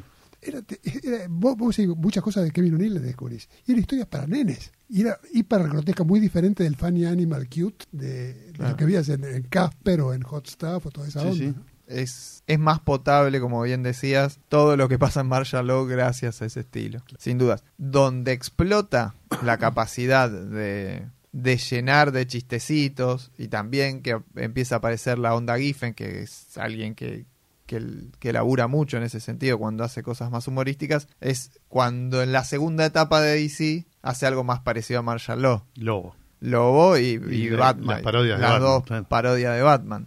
Tenés este, la primera que es la de Batman con Alan Grant. Todo con Alan Grant. No, todo eso- no, todo- la de Lobo la convención es con Giffen. Lobo en la convención es con Giffen, ¿no está la bruja ahí metido? No. Ah, mira vos, bueno, para mí era todo con Alan Grant. La, la de la convención es Giffen. Eso es brillante, la de la convención lloré de risa, no podía creer lo que estaba leyendo. No podía creer lo que estaba leyendo. Y hay cositas de, de Giffen. Sí. Hay mucho chiste de Giffen si lo pensás. Sí, sí, sí, ahora que me decís, sí, yo lo asociaba como que eso también era de, de Grant. Bueno, en toda esa época es, es con Grant, excepto ahí en Lobo, en la convención que, que está con Giffen. Lobo es lo primero que leí de Kevin O'Neill. Lobo, eh, bueno, Kevin O'Neill nació para dibujar Lobo, ¿eh? Y dibujó poco dentro dibujó de poco, todo. Dibujó poco. Para lo bien que le quedaba el personaje, dibujó poco. Pero bueno, Tomaba sentido Lobo sí, con. Kevin O'Neill y a veces se me hacía más difícil con otros dibujantes de entender lo que me estaban contando. Obviamente yo esto lo leí con 8 o 9 años y lo que me pasaba es que en los otros personajes sí, le veía el cool factor a Lobo, lo veía más copado, entendía todo eso. Pero los guiones no me condecían mucho con lo que, con lo que me mostraba. Y cuando aparecía Kevin O'Neill, que me parecía feo comparado a lo que veía en general, entendía los guiones. Y los en la relectura que hice para hoy, lo que más recordaba eran las historias que le tocaban a él. Por ejemplo, está el, el anual, del- en anual la 2 del taxi, La 94. del taxi del espacio, boludo. La de Space Cabbie. Ay, qué guachada, qué mala leche. La Space Qué- Cabbie es buenísima. Qué nivel de, de corrupción, de, de- de tomar una idea que originalmente era ingenua y, y- y- y copada y, y buena onda y hacerla mierda, ¿no? Qué, qué mala leche, qué, qué guachada. Esa fue la primera de todas que leí. Ay, lo que me reí con eso. Yo igual creo que lo- con lo que más me reí fue con el de Convention, pero el del taxista es brillante. El de las historias del oeste iba a mencionar, porque hay un montón de dibujantes grosos, y cuando lo releo digo, me acordaba de la historia de, de Kevin O'Neill y no me acordaba de los otros. Yo de la que más me acuerdo es la de Sergio Aragonés, ese número. Claro, bueno, también está ahí. Bueno. Es que, es que Kevin O'Neill está más cerca de eso que de todo lo demás. Es muy probable. Son más parejos ellos dos. Sí. En la, en la búsqueda y la inquietud. Sí. Porque, por ahí porque tiene otro estilo. Claro. Claro. Sí, sí, sin duda. Bueno, esa por ahí es la que más eh, introdujo un montón de lectores acá al autor. Todos esos títulos, los de Batman, los de y esa es la Lobo. época en la que acá llegaba mucha cantidad de Claro, por eso. Igual no sé si fue, Kevin O'Neill fue un autor muy... Acá en Argentina no fue tan consumido, me parece. Sí, no estaba presente en las charlas. Aún hoy no sé si es conocido. No. Por ahí por The League of Extraordinary Por la Gentlemen, liga puede ser el dibujante de la liga, pero para de contar. Sí. ¿Qué es lo que nos toca ahora, la liga? Es, donde tenemos que entrar. Dice la mitología que originalmente cuando el mago imaginó The League of Extraordinary Gentlemen era para que lo dibujara Simon Beasley. Y por algún problema, de, no sé, de tiempos, de contratos, no sé qué, Beasley se bajó y Moore dijo, bueno, vamos por la segunda opción y ahí lo llama Kevin O'Neill. Eso no me consta, estaría bueno preguntárselo a Beasley o al propio Moore o a, no sé, a Scott Dumbier, no sé, alguno que laburara en ese momento en Wildstorm. Pero yo me imagino The League of Extraordinary Gentlemen dibujado por Beasley y es tan otra cosa, es tan totalmente otra cosa. Digo, no sé ni, ni si hubiese pegado, no sé ni si hubiese leído más de una miniserie. Una rareza total, ¿no? Un, un, un what if total. Pero la verdad que la dupla Moore-O'Neill, re garpa, re contra garpa. Y la, la más extensa de la carrera de Moore. Dice 20 años. 20 años estuvieron haciendo la liga. Impresionante. Sí. Impresionante. Sin periodicidad, ¿no?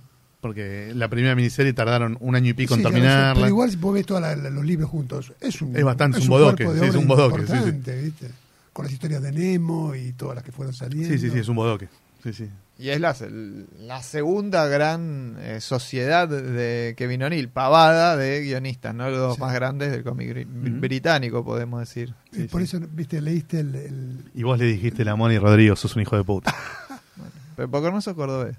las palabras esas de... Nico Brondo va a estar contento de esa comparación. el epi- el- esas palabras que hizo Alan Moore sobre Kevin O'Neill. Es muy lindo lo que Muy lindo lo que, lo que dice. Muy lindo. Vayan a ver el epitafio porque no lo iba a leer en inglés, lo iba a traer y dije, no, pero leerlo en inglés no queda bien, así que mejor que el oyente vaya y lo busque en redes, que está por todos lados, conseguible. No iba a imitar la voz de Moore tampoco, imagina.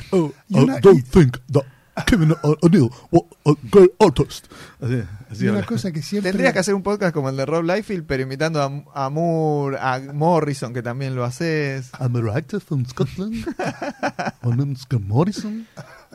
Una, y otra cosa que dice, grande de Moore, ¿no? Si, ya que estamos hablando un poco de Moore, el tipo nunca deja de ponderar el trabajo de su colaborador. No. nunca. Y No, le da el el 50-50 Moore. Nunca. Totalmente. Siempre se pone la camiseta siempre del se dibujante. pone la camisa del- y, la, y el- la contribución del dibujante. Y Pat Mills también, ¿eh?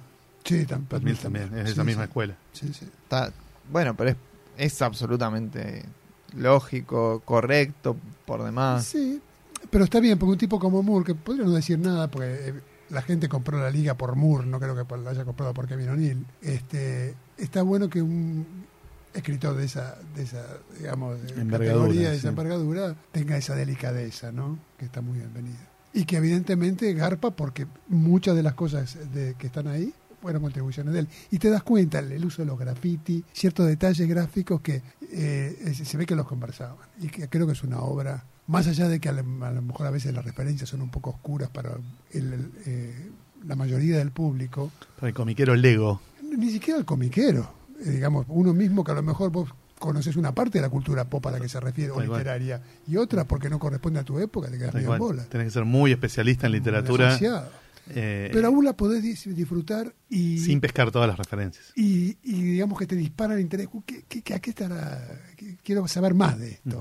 No es que me deja fuera. eh. Sí, sí. Vos, Andrés, en ¿Quién quiere ser superhéroe? hablas de que no funcionan por ahí los superhéroes en otros países y en otras culturas. Sí.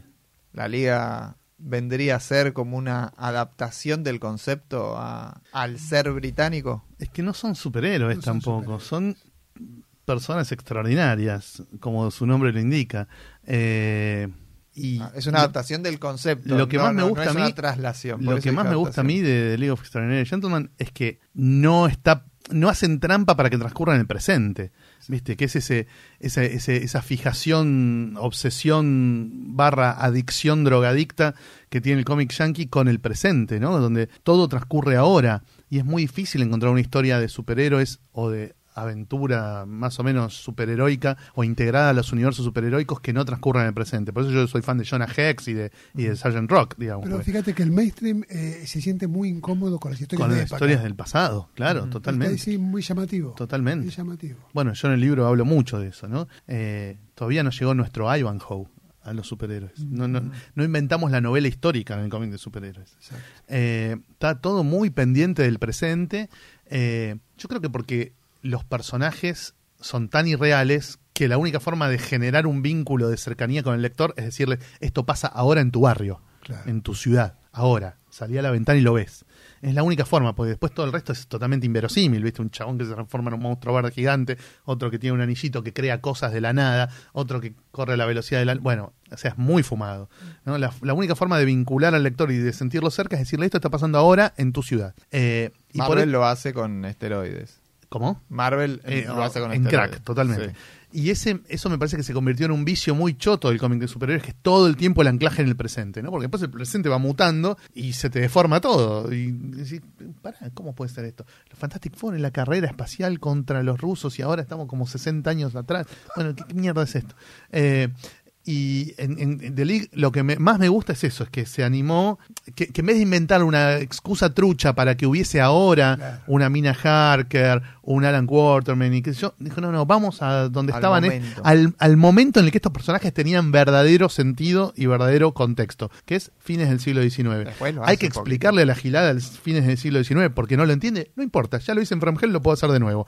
Eh, y lo explica. Y lo explica de un modo muy llano, muy Mucho eh, más liviano. que- no enciclopédico, muy accesible y muy en función de la aventura.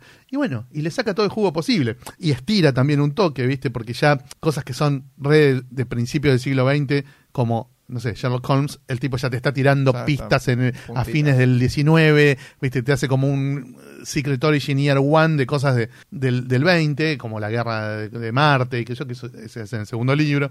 Eh, pero eso es lo que más me gusta, que el tipo se anima a decir, Y va para atrás también. Claro, se, se anima después a ir para atrás. siglo XVIII, la Sí, época sí. isabelina. Sí, sí, sí, sí, claro. Después se anima a ir para atrás.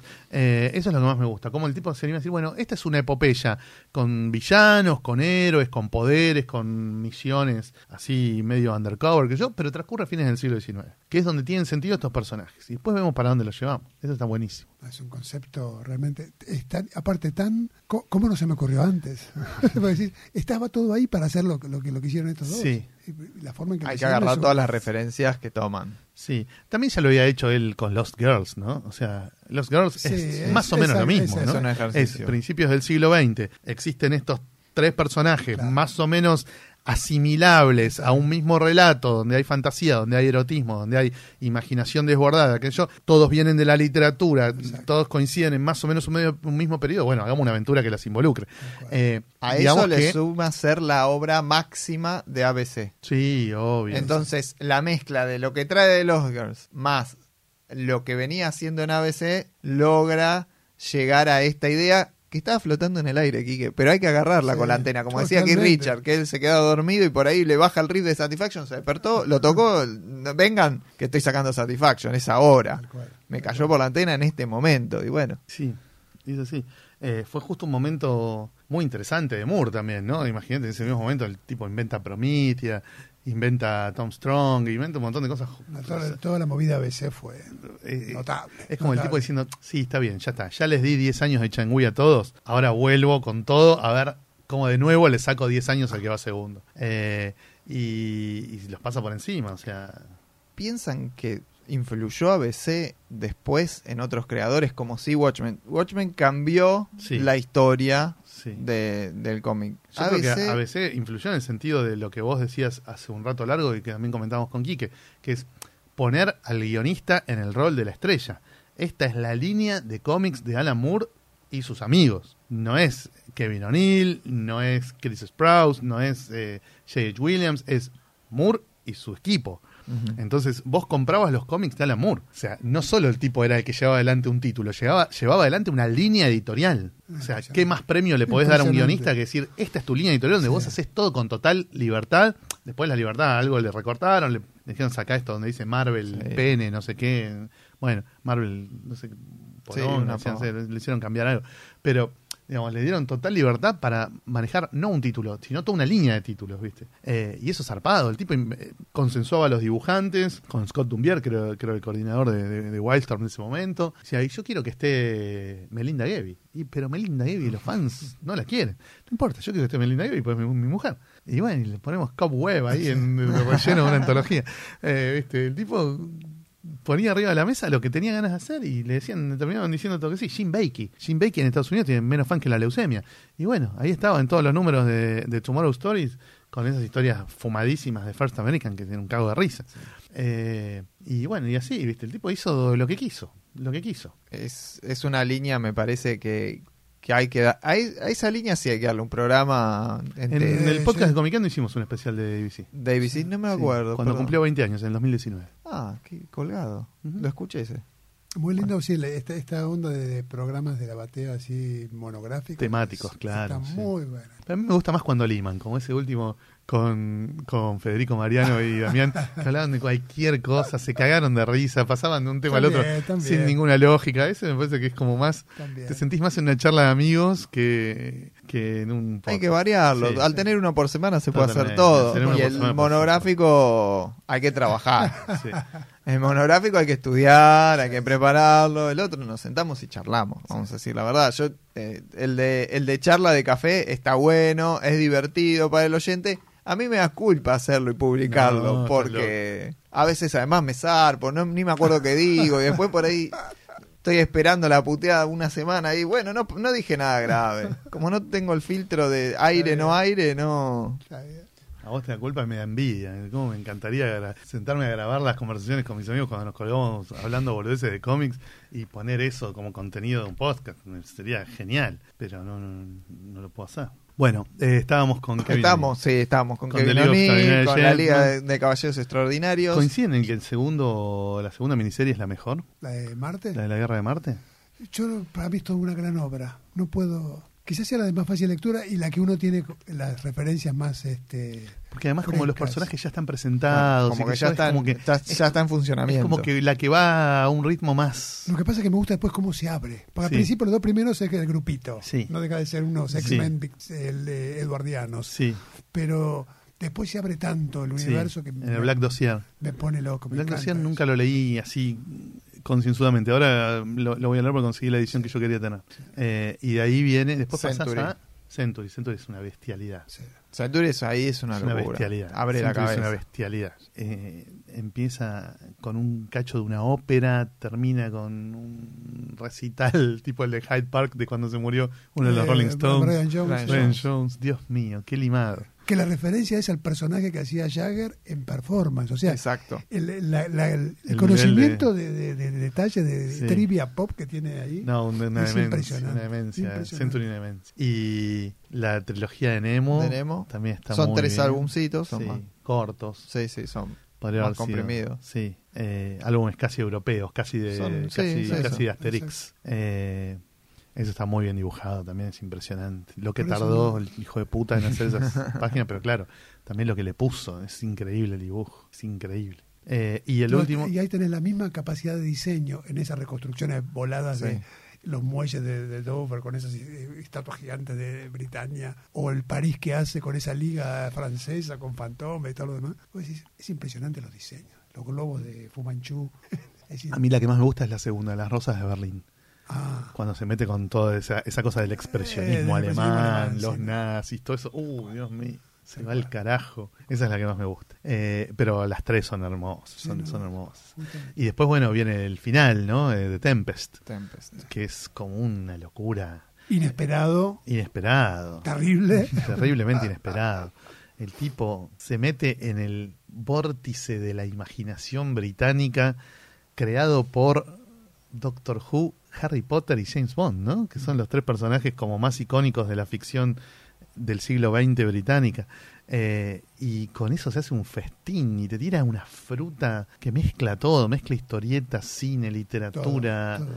todo es una locura, es genial. Ahí ya está muy armado el personaje de Orlando, digamos, ¿no? Que es el que último que se suma, si querés, porque van cambiando también, no están de todo el tiempo los que están en la primera. Eh, Es muy loca esa serie, está, es excelente. eh, Tempest es excelente, es excelente. Pero Eh, se notan las diferencias en los tiempos en- de Sí, una a otra. Por ahí las dos primeras Sí. eh, está más pegada, Más, más bloque las dos primeras. pero después se nota que hay un espacio de Sí. tiempo entre cada una. Es un es una la verdad que es de lo mejor que, que se puede encontrar en los últimos 20 años de cómic Tal cual, fácilmente. tal cual. Es una obra así, una magna obra. Es una obra magna, totalmente, sí. Sobre todo si te gusta la, la cultura, la literatura, y todo eso vas a encontrar un montón de referencias y de cosas muy alucinantes. Eh, y cómo el tipo aprovecha todo, ¿viste? No, no, no, no, no hay un cabo suelto, es, es todo. Bueno, todo está en esta continuidad, todo. Eh, no le puedo decir Harry Potter por una cuestión de derechos, no importa, pero se van a dar cuenta de que estamos hablando. Eh, es como muy, no sé, muy abarcativa y muy ambiciosa. Bueno, y, y el nivel de- del dibujo de O'Neill es infernal, es infernal. Tipo, se canta, quiero retruco a sí mismo, todos los números, todas las páginas. Bueno, ahora más así, ahora más así. Y va reproduciendo cosas, ¿viste? Desde, desde esa cosa de como austera, digamos, que, que, que Sí. relacionás con, no sé, con Charles Dickens, hasta el quilombo lisérgico de los 60. El tipo va cambiando y poniéndole todo, ¿no? Es, es increíble, es increíble. Tal cual. Pero es la más accesible de las obras de él para mí. En, en- visualmente, donde uno ve más eh, los elementos, los diferencia un poco más, la narrativa es mucho más lineal. Sí. Tienes razón, es una buena observación Sí, esa. sí, sí. Yo Porque creo que, bueno, pues- del estilo ese eh, totalmente zarpado y desbordado de Mad o pseudo Mad. Sí. Este, de Marshall Law, eh, acá está el servicio totalmente de, la, de la narración, ¿no? Yo creo que porque ya estamos en la época en la que el cómic está pensando en la librería, ¿no?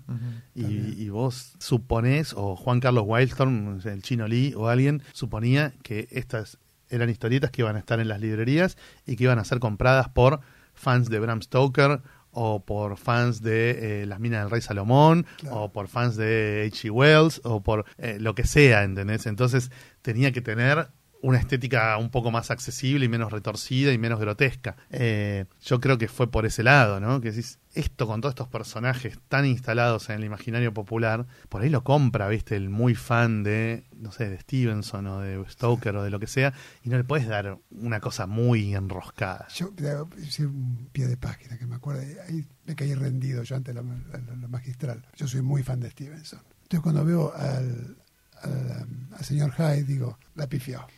Hizo este gigante tipo Hulk, este no es el señor Hyde de Stevenson. Se ve que estaba buscando tener un- en el grupo un personaje así tipo fuerte, Un machaca, bestia. claro, un grosso. Pero claro, era Moore. Ella, yo estaba totalmente equivocado. Porque en, el, en el- la novela, en la novela, en el cuento, Hyde es chiquito Sí. y achaparrado. Y tenía algo repulsivo que nadie sabía qué qué era lo que re- rechazaba de Hyde, pero era el tipo repelente. Claro, dice, no, yo era chiquito, dice Hyde en, la liga. Lo que pasa es que con el tiempo le fu- fui comiéndole más energía a, a Jekyll y ahora soy este. Digo, hijo de puta. Este, Lo tenía Lo guardado. tenía Tenía- guardado y lo sacaste a relucir, la tenés reclara y chao. Impresionante. Brillante. Y después sí lo, lo que lo que hace, y me pasa eh, en relación a otras obras de O'Neill, es que respeta mucho más al, al personaje en su forma. En Marshall Law, la, el físico de los personajes va variando de acuerdo en función de lo que esté pasando. Acá es mucho más académico en ese sentido, le Tal va cual. respetando un poquito más Sí, sí. el- al personaje y su figura. Sí.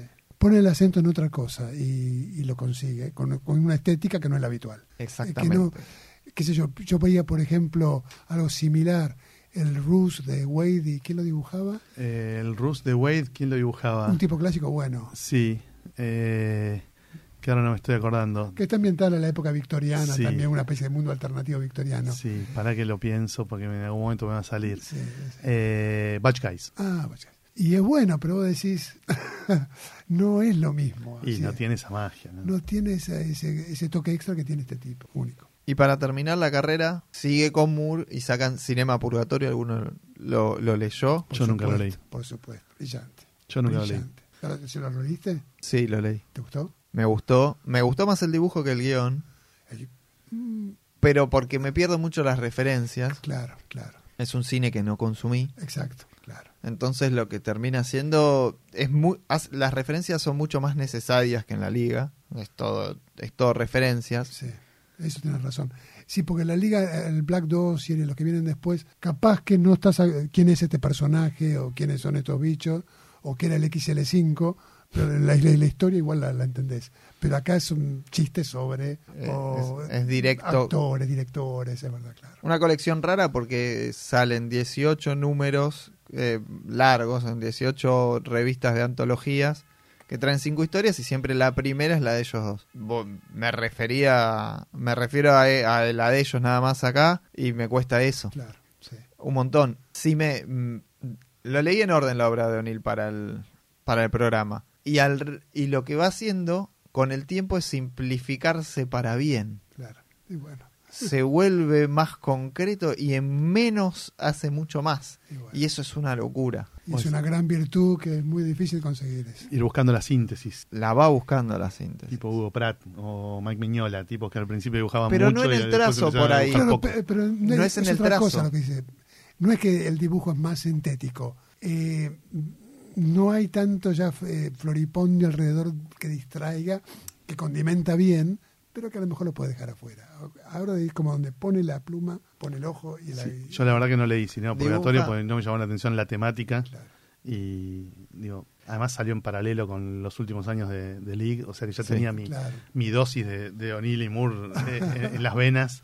No necesitaba, pero eh, no sé, algún Como- día capaz lo leo. Como Quique muy bien me interpreta, porque me, a veces me es complicado, al no tener conocimiento técnico no lo puedo, ni práctico tampoco, no, lo- no lo puedo ver- vertir tanto cuando quiero decir algo, pero dibuja menos cantidad de elementos, que eso antes era, un era una exuberancia cada Sí. página. Acá la página está- se gasta menos tinta por página, pero Pero no en- sentís que en te esté cinema- nada. Pero no está rajando. No Claro. está el rajando cinema no- purgatorio no es por tirarse a chanta, porque además hasta cambia de estilos, logra ir de, de número a número de un estilo en otro, en el mismo número también. Es muy loco eso, la verdad es que es muy loco y le tira Moore un par de desafíos narrativos y experiment, tira algunos experimentos que, que la verdad sale totalmente airoso y en un momento de la carrera que uno puede decir, tírate un poquito más a chanta, ya está, ya está, maestro. Y no, este, sigue proponiendo algo nuevo. Y la verdad es que no es una gran obra, pero es una obra donde demuestra que ya les sobra a los dos para todo. Exactamente, exactamente. ¿Qué influencia piensan que ha tenido el artista en Argentina? ¿Existe? ¿No tiene? Sobre mí fue total. Sobre mí, yo me hago cargo, fue total de descubrir el estilo de él. Y hay cosas de él en acero líquido y, y qué sé yo. Acero líquido En yo estaba. Acero líquido sí. Acero líquido me hago Sí, recargo. acero líquido, sí, claro. Hay mucho de Kevin O'Neill. A mí me, me influyó, me influyó muchísimo. Me abrió la cabeza ese tipo. Que se puede hacer lo que a mí me gusta, lejos de Fraceta, lejos de Barry Smith, lejos de, de de todos los, mis maestros en cuanto a la fantasía en historieta. Más clásico. Y en otros, bueno, ya había dicho Sai-chan en algún momento. No sé si Saichan alguna vez leyó a Kevin O'Neill, ¿no? Yo simplemente estaba pensando en alguien que eh, usar esos recursos de, de historieta funny eh, y de delirio de dibujo animado en una historia de aventura más o menos realista. Eh, pero no sé, eh, puede ser algo de Calvi también, ¿no? Esa- A Fernando le gusta mucho sí, también. sí, sí, esa cosa blocky del de, de- del diseño de los personajes. Sí, sí. eh, por ahí le asocio un toque con, con Kevin O'Neill. Pero después no sé si hay muchos dibujantes argentinos que le hayan prestado mucha atención o Sí, por ahí sí que consumieron sus trabajos, pero no sé si no sé si lo consumieron como fuente de inspiración, digamos, o simplemente por placer para leer las aventuras o lo- lo- los guiones de Muro de Mills. Eh, pero es como un tipo muy difícil de reproducir, ¿no? Porque, eh, como decíamos hace un rato, es una mezcla de cosas muy locas que van desde Mad hasta el estilo más clásico de la historieta británica, hasta cosas de su propia cosecha, viste que, que, que se metió con el tema superhéroes, se metió con un tema, con, con una obra más de público más amplio como era The League, o sea, un tipo que hizo como muchas cosas muy raras, ¿no? Eh, es como difícil de encasillar. Me imagino también que tendrá, tipo que le habrá gustado mucho la plástica también, ¿no? No, no solo la, la- la- influencias de- desde el palo de, de la de la narración gráfica, sino también de la no narración plástica. De la, Eh, sí, del, del arte plástico en sí mismo. Claro. Eh, es, es como, como un fenómeno extraño, ¿no? Un tipo que, que A mí- hizo todo eso tan raro. A mí me da la sensación que de las invasiones inglesas como dibujante es el que mejor dice, bueno, esto es Gran Bretaña. Porque This is England. Claro, como el tema de, nosotros, de Public Image Limited. nosotros lo que por ahí tenemos más acostumbrado por haber leído DC es eh, a, a Boland y a Gibbons, Claro, pero se parecen un poco a, a autores estadounidenses, tienen un, Tal cual. un rasgo. En cambio, este venía, era un extraterrestre y les dio miedo. La verdad es que le tuvieron miedo los yankees y lo bañaron Sí. en la Comic Con. Sí, después el, el otro muy raro era Beasley, ¿no? De los que vinieron de Inglaterra. Claro, Beasley, era muy que, era, raro. que era que estaba. Para, para el mercado yankee era un dibujante raro. No sé si tan raro como O'Neill, pero era un dibujante raro. Eh, comparado con los más careta, digamos, con los, con los Brian Hitch y los Gary Frank, claro.